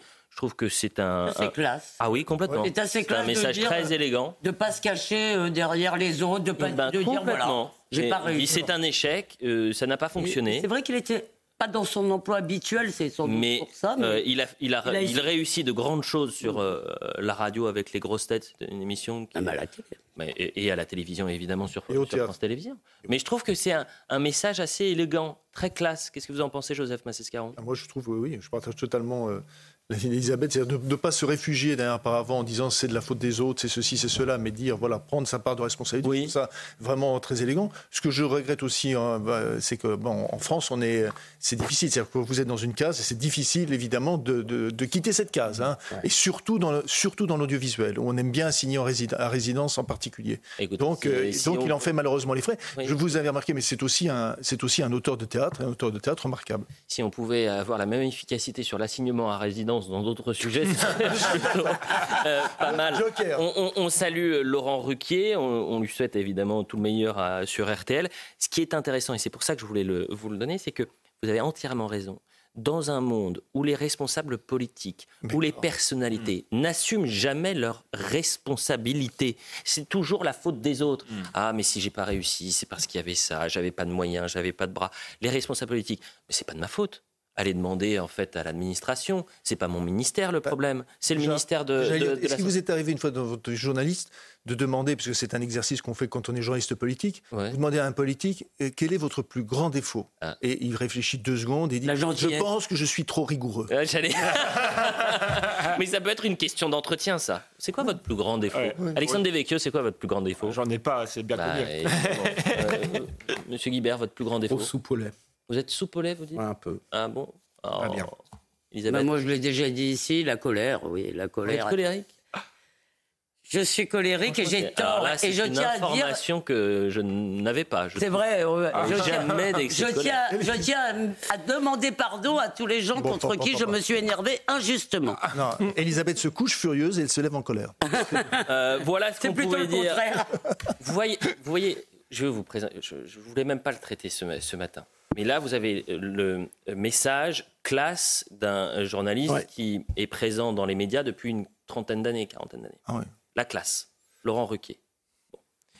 Bah, je vais vous parler d'un autre. Ah, autre- veux- Bah, je voulais pas en parler, mais sauf qu'il vient d'insulter euh, euh, et Philippe de Villiers et Eric Nolot. Jean-Michel Apathy, Jean-Michel Apathy. Ah Voilà. Euh, C'est un mauvais Noël pour mais il y a la, Jean-Michel il y a la classe et il y a le naufrage. C'est deux choses différentes. Voilà, le naufrage de Jean-Michel Apathy. Naufrage qui- étonnant, non et qui continue en plus, Jean-Michel Apathy. de- Est-ce qu'on a le, le- le tweet de Jean-Michel Apathy qui, qui s'en prend à Éric Nolot et euh, à euh, Philippe euh, Devilliers Voyons le, message. Ami de Zemmour, copain de Soral, adversaire de Rousseau, Éric Nolot, défenseur de la boursouflure. La boursouflure, pour lui, c'est Philippe de Villiers. Et de la niaiserie, c'est moi, vise toujours juste sur CNews. Voilà ce qu'il dit, puisque Eric Nolot avait euh, relayé le- l'édito qu'on a pu faire euh, hier. Cher Elliot, il faut se réjouir que Jean-Michel Apathy continue de viser à côté quand il attaque aux dernières nouvelles. Il voulait raser le château de Ce qui est Versailles. intéressant La classe Laurent Ruquier, le naufrage Jean-Michel Mais Apathy. ce qui est intéressant dans son tweet, c'est l'homme qui a vu l'homme qui a vu l'ours. C'est-à-dire, ce qu'il reproche en fait à Eric Nolot, c'est ses amis ou ses sympathies ou ses admirations ou euh, ses collaborations. Si vous voulez, c'est toujours la même chose. C'est vous êtes, les gens sont contaminants pour Apathy. Mais c'est c'est d'une. tri- En fait, je, je vais vous dire. Et on a l'impression d'un d'un vieux monsieur un peu. Oui, qui radote. Je veux pas être euh, méchant, mais. euh, Bah non, mais c'est- a l'impression qu'il est là et là, tout, tout le week-end de Noël, il est, mais oui, il est- il vous est savez, là-dessus. c'est- au dîner de Noël, le, le tonton, alors je vais pas dire grand-père, le tonton euh, qui est là, il dit tonton, t'as déjà dit ça dix fois, euh, là ça fait dix Ouais. minutes que tu répètes la même Bah là, chose. c'est un peu le tonton Là, de Noël, passe. là, Jean-Michel. Donc c'est un peu. Vous dites le Ah, tonton. Moi j'ai appelé le Grinch. On pourrait Ouais, sortir une pas- photo du, du Grinch, hein, mais. Parce que vous, mais vous dites à votre tonton à Noël quand il a dit Alors- les choses dix fois. Je vais pas raconter ma vie, euh, mais je n'ai pas de tonton. Euh, donc euh, je peux pas dire ça. Mais, euh, euh, je pourrais le dire si j'en avais un. Je pourrais dire à tonton, là, ça va. Euh, Papy. Papy, tu l'as dit 15 fois. Non, mais effectivement, le, ressentiment de, On le salue, hein, Jean-Michel Apathy. On le salue, on salue tous ses confrères de quotidien. S'il veut réagir, il est le bienvenu. J'ai Ah, essayé moi, de. je- moi, je suis jalouse de vous parce que je trouve que se faire Pourquoi insulter par Apathy, c'est quand même classe. Ah bon, écoutez, moi j'aimerais, j'aimerais juste qu'on passe à des actualités quand même un peu plus heureuses. Et c'est, je voulais vous mettre en parallèle la classe de Laurent Ruquier, l'aigreur, l'aigreur de Jean-Michel Apathy. Reparlons de la loi immigration, ça c'est bien plus important que Jean-Michel Apathy, euh, et consorts. Euh, alors sur la loi immigration, c'est très intéressant. Vous avez une majorité de Français, deux Français sur trois, qui veulent intervenir sur cette loi par référendum, qui veulent répondre à des questions très concrètes et qui veulent interagir. C'est leur droit quand même. Si vous avez une majorité de Français qui sont pour le référendum, allez-y, donnez-leur la parole. Sinon, euh, vous allez les tendre, les Français. Laurent Sélarié, Adrien Spiteri.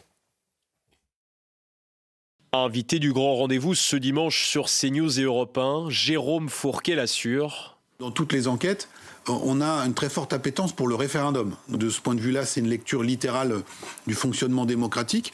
C'est le peuple souverain qui, doit trancher et c'est ce que pense une, une majorité de nos concitoyens. Pour le politologue, donc, les Français souhaiteraient avoir le dernier mot concernant la loi immigration récemment votée à l'Assemblée et désormais entre les mains du Conseil constitutionnel. Mais cette tendance se confirme-t-elle dans la rue? À Paris, les avis sont partagés. Il est évident que je ne vois pas ce qu'on peut faire d'autre que de faire euh, effectivement un référendum pour avoir l'avis des gens, des citoyens, et non pas l'avis de Pierre-Paul Jacques qui décide pour nous. Je n'ai aucune confiance dans les référendums, jamais. Les gens agissent trop sous une impulsion colérique, euh, sans mesurer les conséquences à long terme, voire le Brexit par exemple. La question d'un référendum sur l'immigration avait été abordée lors des rencontres de Saint-Denis en novembre par le chef de l'État, avant d'être écartée en raison notamment d'une forte opposition à gauche. Selon un sondage CSA pour CNews réalisé le 12 décembre dernier, 66% des Français souhaitent un référendum sur le sujet. On va parler du référendum. Vous êtes très nombreux à réagir euh, sur euh, euh, Laurent Ruquier. Et une personne m'interpelle, Monsieur Elliott, invitez Laurent Ruquier. Mais il sera le bienvenu sur le plateau. Et j'imagine que les semaines prochaines, Pascal pourrait le, faire venir sur le plateau de l'Ordre des Pros. Nicolas Pouvremonti, euh, sur le référendum, vous en pensez Pourquoi aujourd'hui on ne donne pas la parole aux Français? Deux Français sur trois, 66%. Mais en, la matière, je pense que c'est d'autant plus nécessaire qu'il y a un consensus qui se dégage dans l'opinion publique sur ces sujets.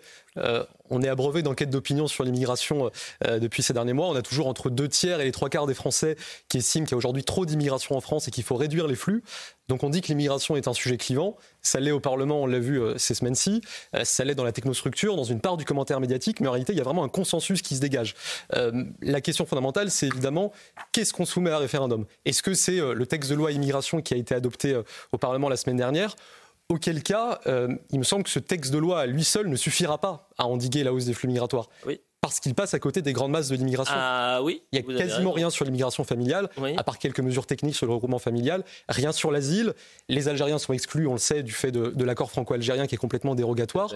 Donc en, la matière, pour toucher à ce qui doit être modifié, notamment les traités, notamment la jurisprudence, le référendum est un outil euh, tout indiqué. Mais plus la loi euh, va être détricotée par le Conseil constitutionnel, plus les Français auront un besoin euh, on verra. Vous voulez dire, il y a 90 euh, articles, peu ou prou, dans, cette, dans ce projet de loi. Il y en a 25 qui, doit, qui pourraient être euh, censurés. On verra, on verra ce que décide. Ah bah, évidemment, je ne suis pas Madame Irma, j'ai pas de boule de cristal. Je vous dis que si elle est détricotée, cette loi, eh bien, les Français vont se tourner vers les partis qui proposent qu'il y ait un référendum, qu'il y ait une révision de la Constitution. LR, Rassemblement National, pour ne citer Aujourd'hui, l'article 11 de la Constitution qui permet les référendums législatifs, ne permet pas, vous pouvez tordre tous les termes de, cet article 11, permet très difficilement d'organiser un référendum sur l'immigration.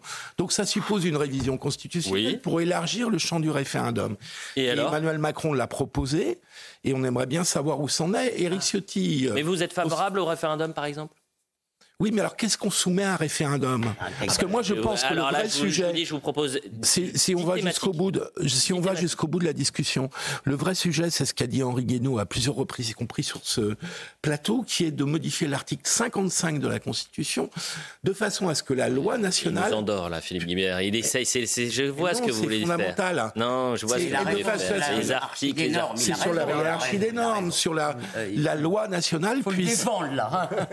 Merci. Merci Elisabeth. Non, mais... Heureusement que tu es là, parce qu'il y a des lieux de Non, non, non, mais c'est vrai, il a, raison. il a raison, c'est. D'abord, je vous défendrai contre le méchant Elliot.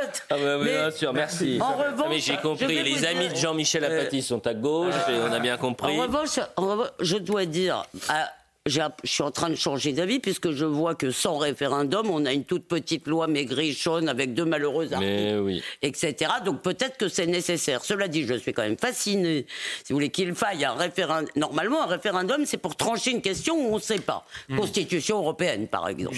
Là où c'était assez, quand même assez partagé, même si finalement le non a gagné. Là, si vous voulez, comme vient de le dire Nicolas, euh, il y a absolument consensus, mais massif, y compris chez les électeurs de gauche, qui est fondamental. Donc, la réalité, c'est que notre adversaire euh, par, dans cette affaire, c'est des politiques qui font les pieds au mur. Donc, je suis quand même fasciné qu'on ait besoin de passer par un référendum pour faire adopter une chose que tout le monde veut. Oui, non, mais hum, Elisabeth, tu, tu as raison, mais je pense qu'il est justement d'autant plus nécessaire parce que c'est effectivement un, un outil de pression. D'abord, euh, par rapport à l'extérieur, parce que si on fait un référendum constitutionnel, c'est sortir d'un certain nombre de traités euh, européens, et je pense que c'est plus facile à faire si on a une majorité de, de, de Français euh, euh, qui l'expriment clairement par rapport euh, à La nos CEDH, partenaires. vous voulez dire Euh, la CEDH, mais ça fait partie quand même de, de- de- de l'ensemble des, des- des institutions euh, européennes. Donc par rapport à nos partenaires européens, c'est plus facile euh, s'il y a la- la- le peuple français qui s'exprime. Et effectivement, oui, c'est un outil de pression par rapport aux, aux juges, euh, parce que même après le référendum, il va falloir qu'ils appliquent la, la- la loi. Et c'est un outil de pression sur les politiques qui justement se réfugient derrière les juges, derrière les institutions européennes pour euh, pour pas agir. Donc je pense que c'est nécessaire pour qu'il y ait un basculement politique un sur tout ce petit point, Et ensuite, petit on parlera de l'AME après. Je crois que si on pose la question des Français s'ils veulent un référendum, de toute façon, au mot même référendum, ils, vont oui. dire oui. Oui. Pardonnez-moi, ils vont dire oui. Donc Mm. faisons, très, a- faisons très attention à ça. Si, si on leur demande est-ce que sur la question de, de la fin de vie, il faut un référendum, majoritairement, les Français vont dire oui. Si vous posez la question Et sur la souffrance animale, majoritairement, Eh ben, les Français diront oui. Tant etc. mieux. Sur la Tant retraite, ça, mieux. veut dire, ça veut dire, non, mais c'est important parce que ça veut dire quelque chose sur la démocratie en elle-même. Oui. Les Français ont tellement l'impression que le- le- le- la, la démocratie est confisquée aujourd'hui Mhm. que, évidemment, naturellement, ils vont vers le référendum. Sur CNews, Nicolas Pouvreau-Monti euh, de l'Observatoire est réellement excellent. Merci de l'avoir invité. Et je le dis aux téléspectateurs, on en parlait avant la publicité, je vous disais merci d'être venu parce que c'est vraiment très intéressant. On s'appuie sur des chiffres, vous avez une vraie expérience et une expertise sur le sujet. Je dis, mais est-ce que vous êtes disponible cette semaine? Non, je pars en vacances. Bah voilà, bah, euh, écoutez, il sera pas là euh, toute la semaine. plaisir. Bravo, bravo, euh, merci. Merci, merci.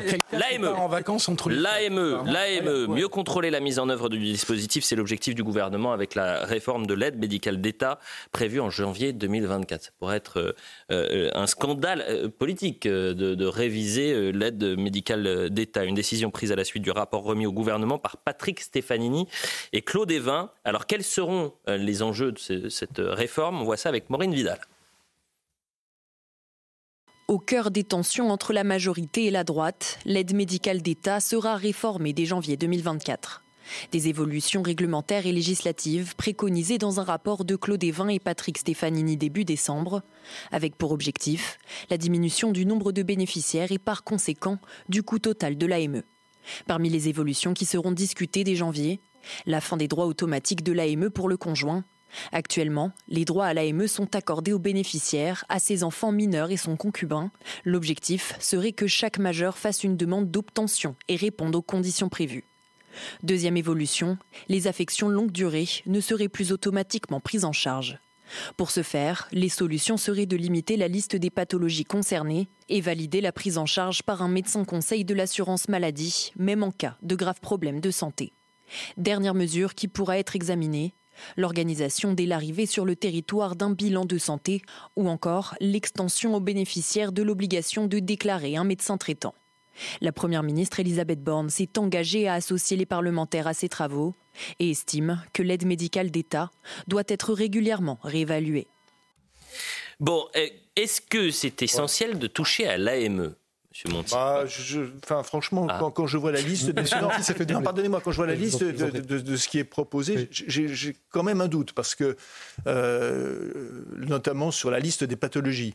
Euh, il faut, faut bien savoir, quand on est dans la, dans la réalité, vous avez des, des personnes, par exemple, qui sont des personnes âgées, qui se font opérer d'une d'une hanche.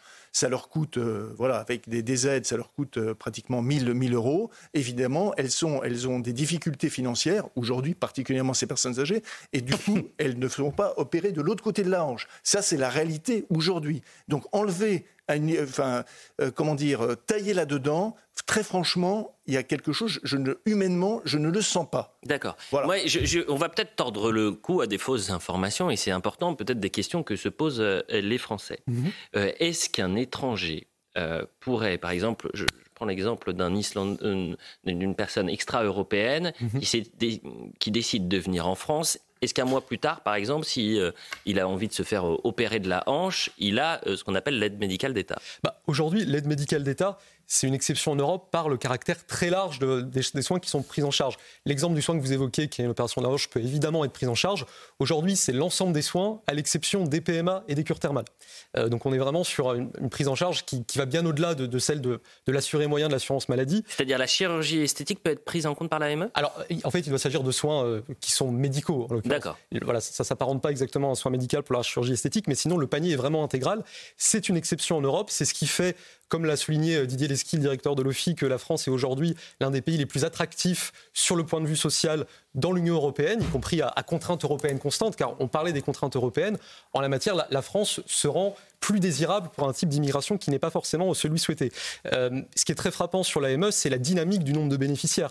Depuis 2004, le nombre de bénéficiaires de l'AME a augmenté de 165%, mhm. ce qui est évidemment un signe plus global de la dynamique de l'immigration clandestine. Euh, on a atteint un coût pour l'AME dans ces trois volets euh, qui est de 1,2 milliard pour l'année prochaine. Et ce qu'on sait peu, c'est qu'à côté de l'AME, il y a une dizaine d'autres dispositifs de soins dont bénéficient les immigrés clandestins et, qui euh, se chiffrent à presque 2 milliards, 1,8 l'an prochain. Ce que je remarque quand même, c'est qu'on a évolué dans la discussion. C'est-à-dire qu'il y a trois mois, quatre mois, on disait faut supprimer l'AME. Aujourd'hui, après le rapport de Stéphanie et Devin, on en est à dire faut pas supprimer l'AME. Et ça rejoint certaines de tes remarques. Il dit qu'il faut la réformer pour éviter certains abus ou certaines dérives. Ça me semble beaucoup plus raisonnable que les gens qui disaient on va supprimer l'AME. Parce que supprimer l'AME, ça posait des problèmes humains. Euh, et même des problèmes sanitaires qui étaient graves. Donc je trouve qu'on progresse dans la discussion et que si on réforme l'AME, qu'on évite certains abus ou certaines dérives, eh ben on arrivera à un système tout à fait satisfaisant sans avoir supprimé ce dispositif qui est quand même très important il me semble que euh, d'abord, j'aimerais bien savoir vraiment si le rapport Stefanini, dont on nous a expliqué Urbi et Torbi, qu'il ne voulait rien changer, qu'il trouvait mmh. l'AME formidable. si, euh, Philippe, merci. Si, le, euh, mmh. si je voudrais savoir si ce rapport contient vraiment cela. Et la deuxième chose, il y a un phénomène dont on parle jamais, dont moi certaines personnes me parlent. Alors c'est pas scientifique, c'est que l'hôpital public, notamment à Paris, je veux dire, est, est, tout le temps sous la pression d'abord mm. beaucoup d'immigrants de, illégaux. Mm. De migrants illégaux. on n'en parle jamais. Le, comment? Peux pas remarquer ça. Pour bah, écoute, moi, il y a des gens qui me le disent. En, tout cas, ce, dont il est question, il n'a jamais été question, pour répondre à, Philippe Guibert, de supprimer tout dispositif de soins pour les immigrés clandestins. En, en, sachant que, eh, le RN, pour ne pas le nommer. dans tous les pays de l'Union européenne. Non, c'était l'aide médicale d'urgence qu'il voulait mettre en place. Dans tous les pays de l'Union euh, européenne, pour des cas de soins urgents. Non, qui mettent en cause la vie du patient ou des soins de grossesse, évidemment, il y a une question de prise en charge. Ah, après, pour vous répondre, Elisabeth, euh, ce que dit le rapport Evin Stefanini, c'est que l'AME n'est pas un facteur décisif d'attractivité migratoire à mon sens, ça peut se discuter. Euh, en fait, ça fait partie d'un ensemble de choses. Il y a l'AME, il y a le droit opposable au logement. Vous voyez, la, France est le seul pays de l'Union européenne à inscrire dans son droit le principe d'un hébergement inconditionnel des personnes, quel que soit leur statut migratoire. Ça, c'est une exception en Europe. Donc l'AME, c'est une partie d'un tout, et c'est ce tout qui rend la France spécialement attractive d'un point de vue social. Il faut voir le, contexte. Mettez-vous à la place des Français. On sort de Covid, il n'y avait pas de lit à l'hôpital. On a confiné les Français parce qu'il n'y avait pas de lit. Alors je ne dis pas que c'est de la faute de, de l'AME, mais on voit bien un hôpital qui se paupérise, euh, des mutuelles qui augmentent, un accès aux soins plus difficile pour les classes moyennes et populaires, et dans le même temps, on leur dit, euh, pour les migrants, c'est open bar. C'est symboliquement, c'est quelque chose euh, d'intenable. en réalité, personne n'a été pour la supprimer totalement. Bien sûr que les gens qui sont... Il y a une forme d'accueil d'urgence. Mais ça devrait, ça devrait être pour les urgences et pas euh, voilà un, un accès vous me faites, pour tout, vous me faites la de, du RN. Vous me faites la transition parfaite pour le prochain sujet et c'était d'ailleurs le cœur de, du sommaire de, de, l'heure des pros. Euh, euh, on a confiné les Français 70 millions de personnes, notamment parce qu'il y avait un risque de submersion dans les hôpitaux parce qu'on n'avait pas de lit de réanimation. Il s'avère qu'au ministère de la Santé, sur les six dernières années, sept dernières années, vous avez eu six ministres de la Santé. C'est quasiment du jamais vu. Euh, c'est-à-dire qu'un ministère aussi important, la Macronie, est incapable de trouver un, ministre ou une ministre de qualité qui puisse avoir un cap sur plusieurs années pour rester à ce ministère-là. Voyez le, sujet, la valse des ministres, euh, des ministres au ministère de la Santé, c'est avec Célia Gruyère. Une image en boucle depuis sept ans. Celle des passations de pouvoir avenue de Ségur. Les ministres défilent à la santé, six depuis l'élection d'Emmanuel Macron. Agnès Buzyn et Olivier Véran sont ceux qui sont restés le plus longtemps. Les autres ont fait des passages éclairs ou contrastés au poste de ministre de la Santé. Il faut dire que le ministère a vu passer des destins politiques particuliers, comme lorsqu'Agnès Buzyn cède sa place en février 2020, en pleine crise Covid, pour se lancer dans la course à la mairie de Paris. C'est ensuite Olivier Véran qui deviendra le monsieur Covid du gouvernement pendant la crise sanitaire, avant d'en devenir le porte-parole. Depuis, le président Penn a trouvé la perle rare, un jeu des chaises musicales que dénonce un syndicat infirmier? Il faut dire que les dossiers s'accumulent sur le bureau du ministère de la Santé. Une thématique qui apparaît dans le top des priorités pour les Français. Et en 2024, il y aura deux sujets délicats à l'agenda. Une éventuelle réforme de l'aide médicale d'État, mais aussi le projet de loi sur la fin de vie. Est-ce que, vous, est-ce que vous vous souvenez de ce qu'avait pu dire Fabrice Lucchini pendant la période du confinement sur Olivier Véran? Non. C'est le docteur Knock. Ah sans le talent. Ah oui.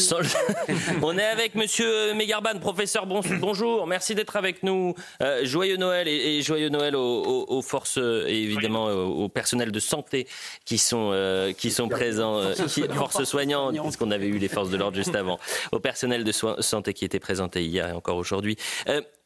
Vraiment, une, une, question qui est essentielle. Est-ce qu'aujourd'hui, votre service de réanimation est saturé. Est-ce qu'il est plus ou moins saturé qu'il ne l'était pendant la période du Covid?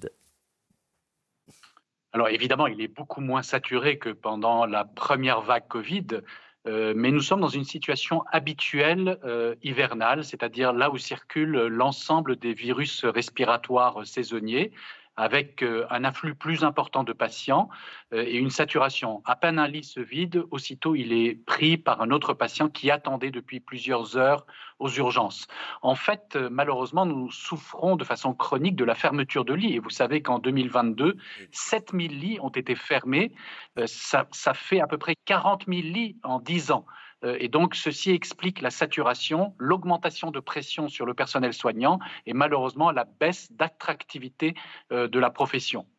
Euh, par ailleurs, il faut savoir que il y a très, très, très clairement une insuffisance de la vaccination de la population, notamment contre la grippe, qui fait évidemment qu'au pied de la vague épidémique aujourd'hui, nous craignons que les choses s'aggravent dans les jours et semaines qui viennent. Mais ça, il y a peut-être une responsabilité euh, XXL euh, des politiques qui, pendant la crise Covid, avec leur slogan euh, préparé par McKinsey, protégez-vous, c'est protéger les autres, etc., sur le vaccin Covid, qui n'avait pas les effets escomptés, eh bien aujourd'hui, peut-être que les Français ont plus de réticence à aller se faire vacciner, même pour les vaccins. Ça a été un grand problème. Bah, bien sûr. un grand problème qu'il ne, au début, je pense qu'il faut quand même rappeler les choses. Je pense qu'au début, ils ne le savaient pas, que sur la transmission, au tout début, ils ne le savaient pas. Mais le problème, c'est qu'ils ont continué bah à nous prendre pour des buses bah et à tenir exactement le même discours. Moi, je me rappelle les, les, spots de pub complètement idiots. Insupportables. Vous rappelez Qui ont coûté des, dizaines de milliers d'euros. Euh. Et, et vraiment, ils nous prennent pour des idiots. Une dernière question, euh, professeur Megarban, excusez-moi, mais c'est vraiment. Euh, professeur, euh, on parlait des ministres, au ministère de la Santé, c'est la valse des ministres en sept ans, six différents ministres. Est-ce que c'est une situation qui vous préoccupe, vous, les, les soignants? Alors, vous avez raison, effectivement, ceci traduit la difficulté de la mission d'être euh, ministre de la Santé. En fait, euh, quand vous voyez euh, les personnalités qui ont occupé ce poste, des universitaires reconnus, des médecins de terrain, des spécialistes de l'économie de santé, eh bien, malgré ça, les choses sont difficiles parce qu'ils sont coincés entre la volonté de très bien faire, de mieux faire pour l'hôpital et pour le système de santé, et les contingences comptables ou politiques qui les entourent. Et malheureusement, l'administration a souvent raison et l'emporte. Et finalement, le ministre, quelles que soient ses volontés, est contraint d'obéir à cette administration totipotente. Et de fait, de notre côté, euh, ben, nous avons surtout euh, une relation avec cette administration. Nous n'avons pas de lien direct avec le ministre, même si, évidemment, cette personne a un rôle très important pour influencer la réforme de l'hôpital, mmh la suppression de la T2A. Vous savez, ça fait six mois que nous attendons cette suppression de l'activité à l'acte et, d'un retour vers des, choses plus raisonnables, vers la relation humaine, et qui ne se fait toujours pas. Et donc il y a beaucoup, beaucoup de travail, évidemment, qui attend le nouveau ministre de la Santé. Allez, la publicité. Merci beaucoup, euh, professeur, euh, d'avoir été avec nous pour, pour témoigner. On reste ensemble jusqu'à 11h. J'ai... Euh, euh, une mauvaise nouvelle, c'est que le euh, préfet de police qui devait tenir sa conférence à 10h30, finalement, il la retarde un peu. Il veut pas qu'on débriefe, j'ai l'impression. C'est contre vous C'est bah non, c'est pas contre moi, c'est contre Nicolas Pouvremonti. parce que, bah, évidemment, moi je suis le préfet de, police. Je dis, attendez, là, là il y a un expert sur le plateau de l'heure des pros. On va éviter de sortir des chiffres qui vont être contredits dans, dans 5 minutes. Je plaisante, bien sûr, monsieur le préfet. Je ne veux pas de problème. Euh, allez, dans quelques instants, on est ensemble jusqu'à 11h, je le dis. On va parler. Ça, c'est sujet extraordinaire. Le maire de Villeneuve-le-Roi. Ah oui. Ah oui, la famille d'émeutiers, tiens, qui n'a pas eu de chèque à Noël. La mère est venue pour récupérer le chèque à Noël. Le, maire lui a dit Attendez, euh, euh, votre fils, il a dégradé pendant les émeutes. Pas le chèque de Noël, vous l'oubliez. Eh ben, Fasciste ah, Peut-être, peut-être. La pub.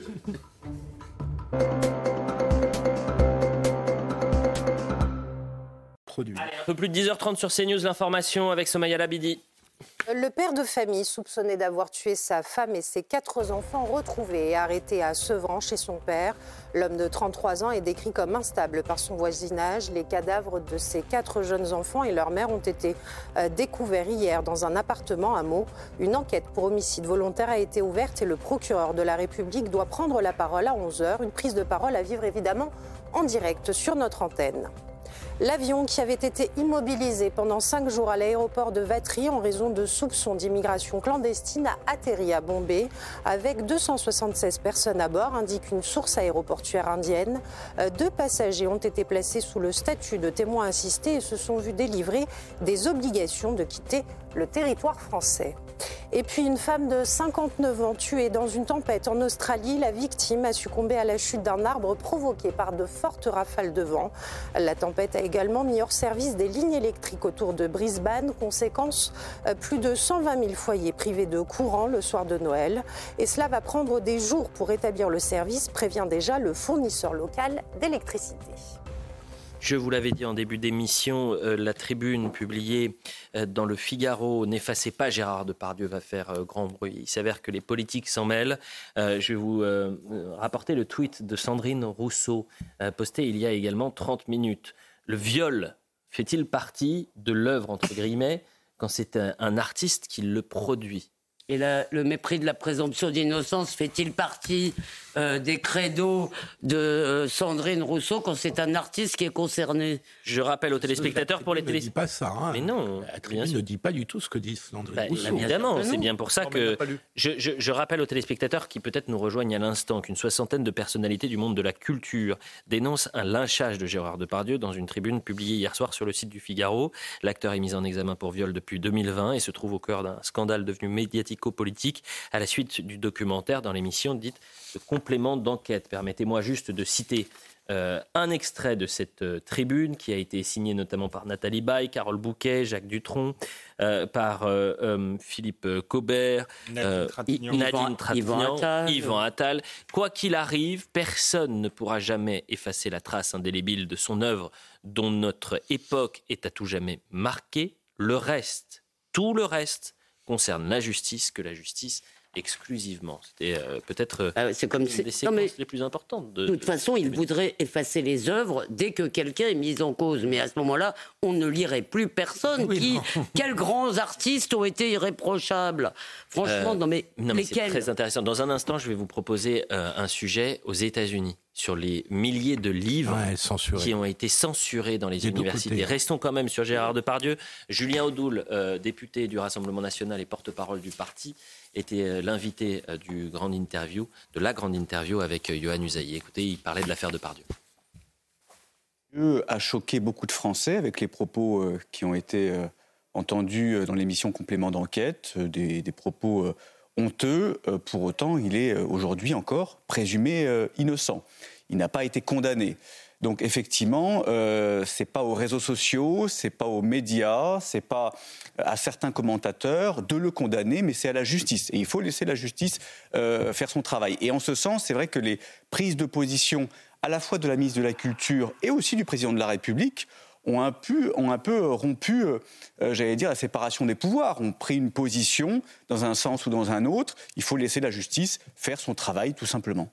Est-ce qu'avec la prise de position d'Emmanuel Macron, l'affaire de Pardieu devient une affaire d'État? Vous savez, il y a souvent ces, ces, phrases, mais ça c'est une affaire d'été, donc bon, ce serait une affaire d'hiver. Non, est-ce que c'était une affaire d'État? Alors moi, ce que je pense, c'est qu'au-delà de l'affaire de Pardieu, euh, ce qui s'est passé, les abus qui sont liés à MeToo, qui, à mon sens, mais je sais que c'est très contesté, ne sont pas des abus, mais sont en réalité la logique elle-même euh, de lynchage de MeToo, qui est une logique de vengeance et non pas de justice, puisqu'on dit aux gens dénoncez, euh, dénoncez, et qu'on a dit aux femmes on vous croit dès qu'elles dès qu'elles se disent votre position qui n'est pas. c'est ma position. En général, ici, je défends ma position, pas la vôtre, pas la vôtre. mais il me semble que c'est euh, au-delà même d'une affaire euh, politique, c'est quasiment une fracture anthropologique dans notre société. Parce que derrière, derrière cela, il y a une guerre contre les hommes, il y a une guerre contre la sexualité. Ça ne veut pas dire, évidemment, que les viols doivent être réprimés, les agressions doivent être réprimées. Mais l'idée, si vous voulez, qu'une mauvaise blague et une agression, c'est pareil, est en train, si vous voulez, de faire de tous les hommes des coupables. Rappelez-vous de cette. Qui avait dit un homme sur. Euh, de, la moitié des hommes sont des violeurs. Euh, euh, comment elle Caroline Haas. Ah oui, Caroline Haas. Voilà. Caroline Haas, d'ailleurs, dont on voit le, son, son, office. Euh, qui a été d'ailleurs euh, retoqué plusieurs fois, puisque euh, partout où son office se déposait, si je puis dire, pour, dans, des, dans des entreprises ou dans des médias, et, et qu'il pointait du doigt des, des, des, personnes qui devenaient bouc émissaires parce qu'ils étaient censés être sexistes, à chaque fois, ils ont été, très souvent, pardon, ils ont été recalés. Comme le Besson, comme euh, Harry Habitant, qui Absolument. a été aussi... Euh, qu'elle en fait un business, hein, Caroline aussi. Euh, beaucoup euh, de, de néo-féministes vendent des prestations à l'État pour rééduquer effectivement les hommes dans telle ou telle entreprise. Donc c'est quelque chose d'assez lucratif et on ne les entend jamais. pour le coup, par exemple, sur cette jeune femme qui a été violée dans le 8e arrondissement par un migrant, là, ça les intéressait pas. Donc, euh, et le 7 euh, octobre. Pour, pour aller encore plus loin que toi, Elisabeth, il y, a une vengeance contre les hommes et je dirais contre le mal blanc occidental, puisqu'elle le désigne comme tel, comme euh, l'ennemi du genre humain. Il y, a juste, juste de, déjà parlé. Il n'y a, pas simplement, il n'y a pas simplement, on peut dire.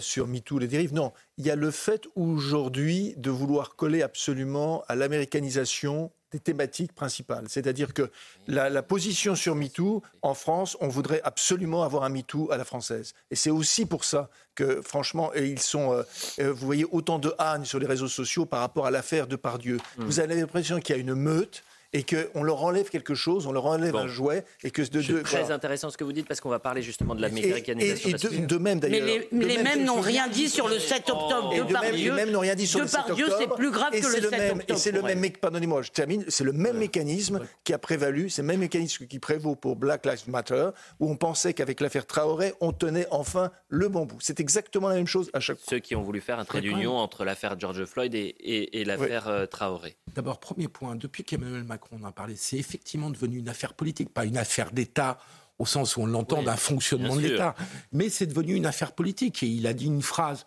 quand il dit la Légion d'honneur n'est pas un ordre moral, la moralité fait quand même partie euh, du fait qu'on accorde la Légion d'honneur, que ce soit sur des affaires de mort ou des affaires d'argent. Deuxième remarque, euh, J'entends toutes vos critiques sur MeToo et j'en partage un, un, grand nombre.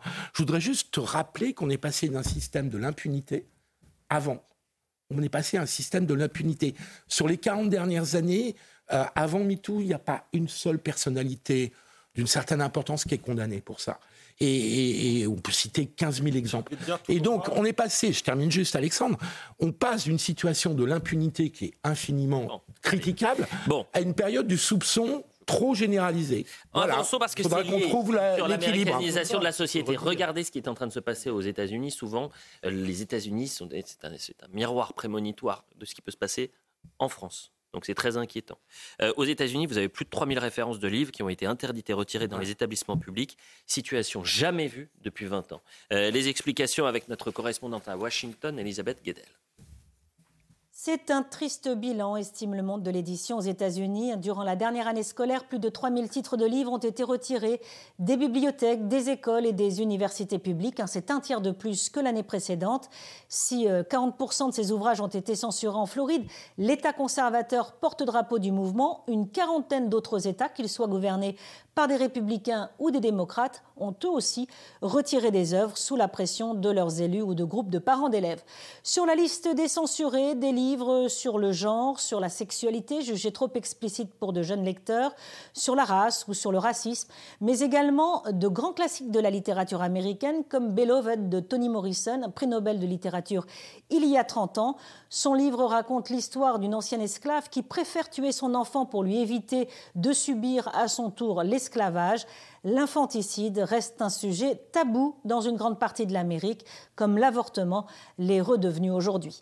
Plusieurs États, comme la Virginie et le Texas, ont durci leur législation et prévoient des pénalités financières, voire des peines de prison pour les bibliothécaires récalcitrants.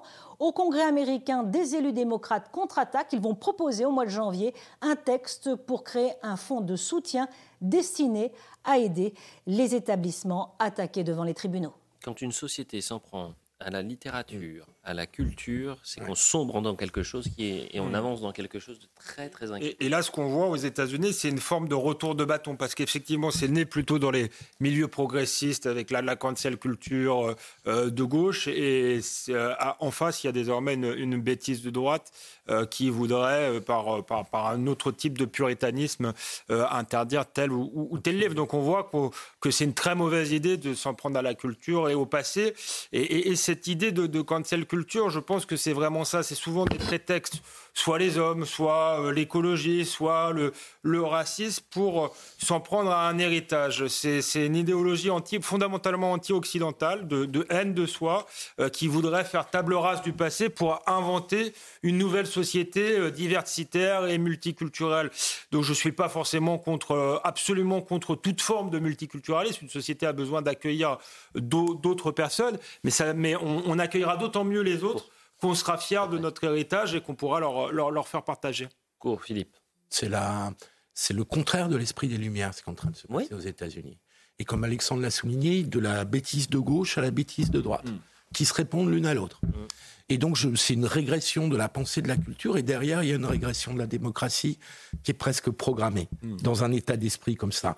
Et donc, c'est vraiment la haine de la culture, la haine de la contradiction, c'est-à-dire d'accepter qu'il y ait des livres qui disent le contraire de ce que vous pensez et d'être en situation de discussion. C'est donc aussi le refus de la discussion. Et c'est important de regarder ce qui se passe aux États-Unis parce que on oui, a vous avez raison. Euh, vous avez raison. Euh, quelques années parfois où, où, finalement ça arrive très rapidement, ça passe l'Atlantique et ça vient chez nous. Mais c'est surtout une conception complètement délirante de la littérature qui ne serait plus faite pour vous inquiéter, pour vous ouvrir à d'autres mondes, pour vous ouvrir à d'autres pensées, mais pour vous conforter dans ce que vous pensez. Et Elliot, je crois que déjà dans certaines maisons d'édition chez nous, mes camarades vont me le confirmer, il y a déjà des sensitivity euh, readers, c'est-à-dire des gens qui font attention à ce que le livre ne choque aucune communauté. Allez, non, non, euh, Elisabeth a raison, hein. c'est déjà à l'œuvre en France. Hein.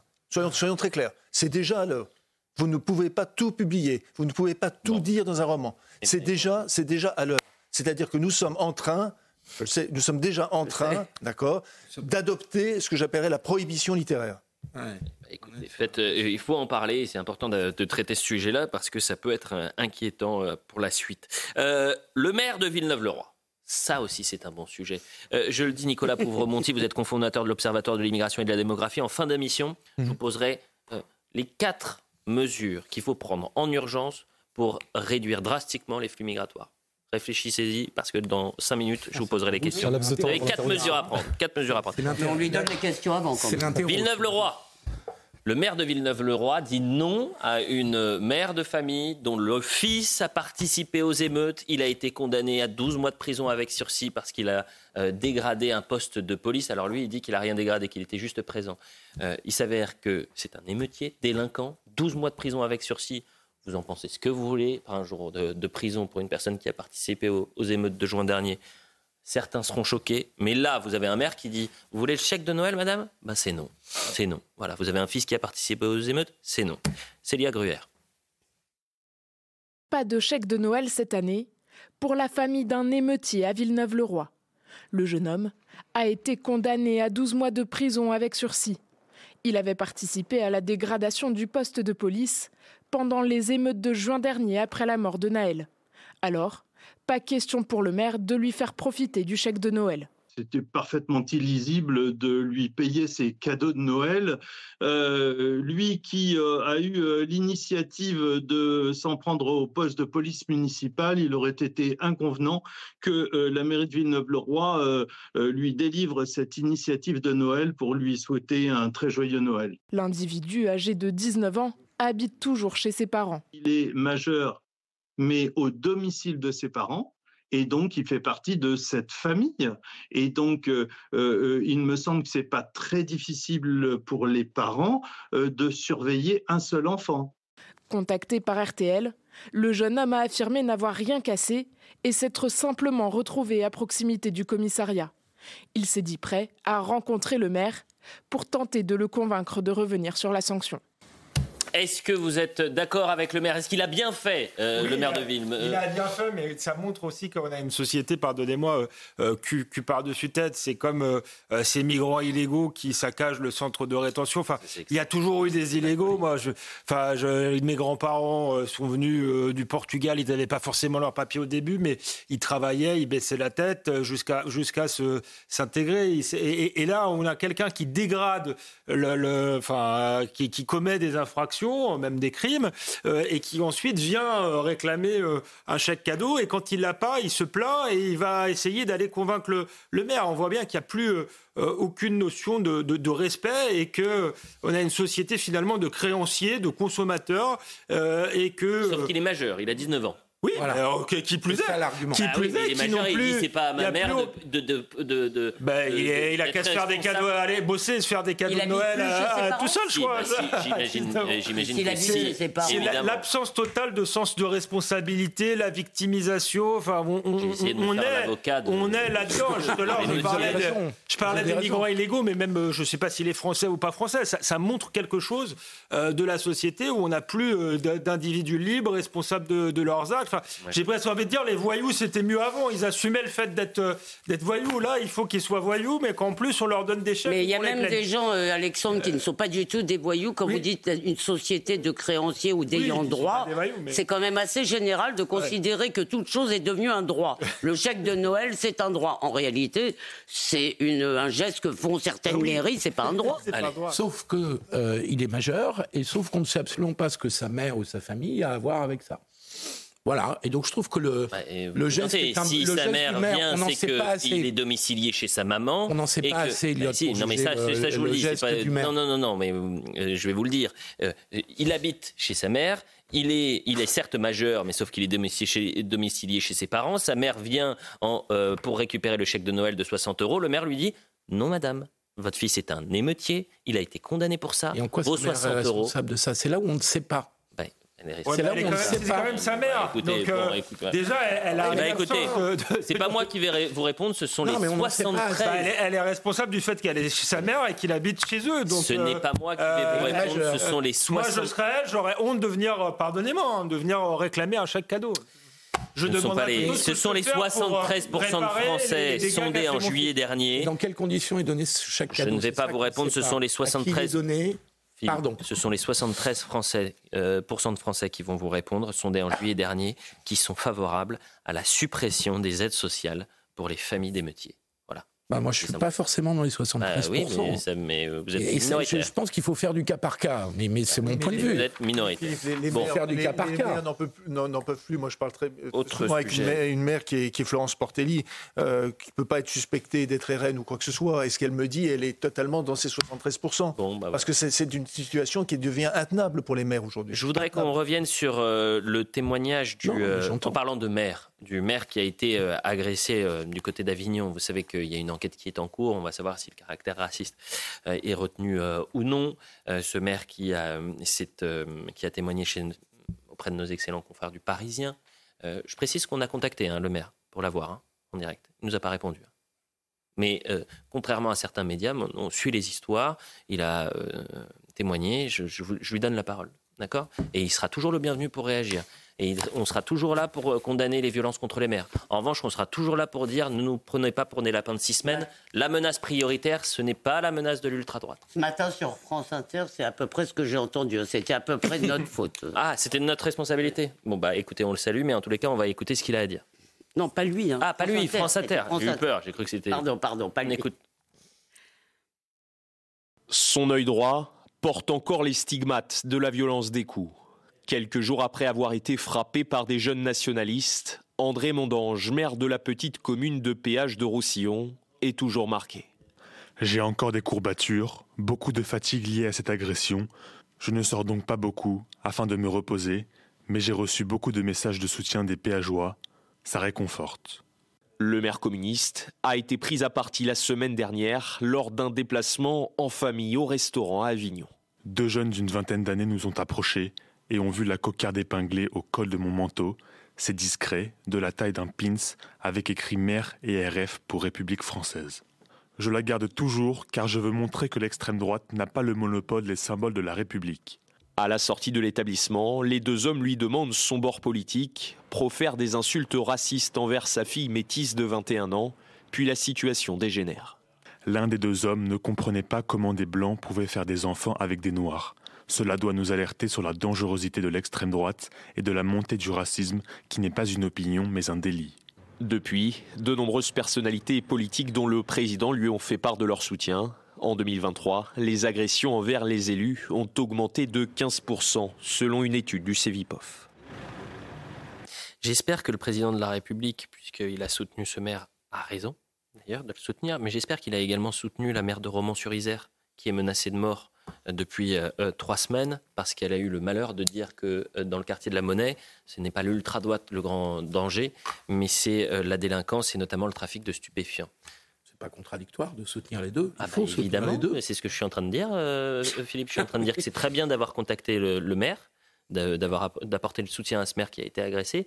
Mais il faut le faire pour Parce tout le monde. C'est quand même pas banal. hein. Euh, c'est quand même pas banal qu'un maire Oui. soit agressé avec des types qui viennent l'insulter parce qu'il a une, a une enfant métisse. Personne ne considérerait ça quand comme un truc de banal. dingue, quand mais même. attendez, euh, d'en faire un fait systémique de société, là c'est problématique. je dis pas ça que s'appelle un fait divers. Ça s'appelle un fait divers qu'il faut condamner et que ces personnes soient lourdement condamnées. Il nous reste une minute trente, s'il vous plaît. Il nous reste une minute trente et c'est la promesse de fin d'émission puisque c'est vrai que cette question euh, migratoire euh, est euh, au cœur de tous les débats depuis maintenant deux semaines. Nicolas Pouvremonti, c'était la première fois que vous étiez sur le plateau de CNews? Je vous le confirme. et vous êtes cofondateur de l'Observatoire de l'immigration et de la démographie. C'était un plaisir de vous avoir ce matin.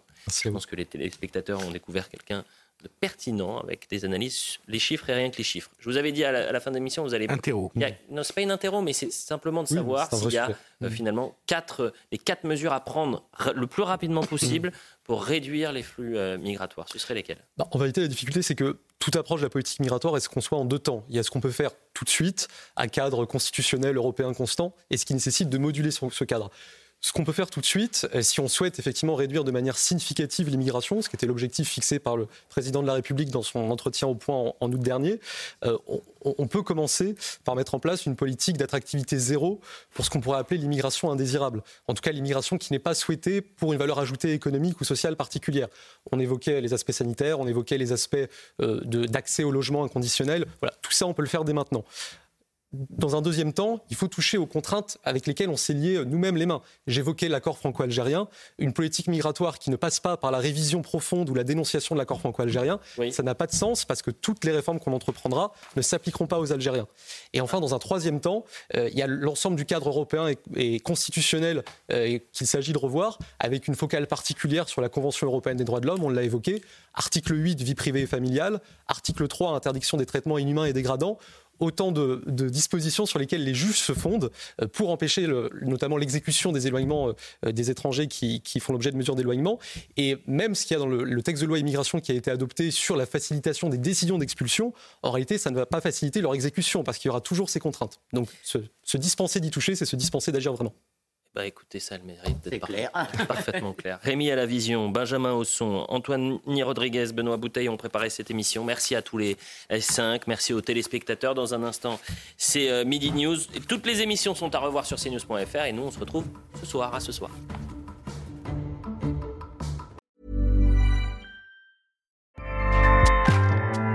ACAST powers the world's best podcasts. Here's a show that we recommend. Hi, I'm Jesse Cruikshank. Jesse Cruikshank. I host the number one comedy podcast called Phone a Friend. Girl, let's phone a friend. Not only do I break down the biggest stories in pop culture with guests like Dan Levy and members of InSync, I do it with my own personal boy band singing jingles throughout because it's my show. It's your show, girl. New episodes of Phone a Friend. Yeah. Drop Thursdays wherever you get your podcasts. So work it, girl. Yeah, work it. Okay, that's enough. ACAST helps creators launch, grow, and monetize their podcasts everywhere. ACAST.com.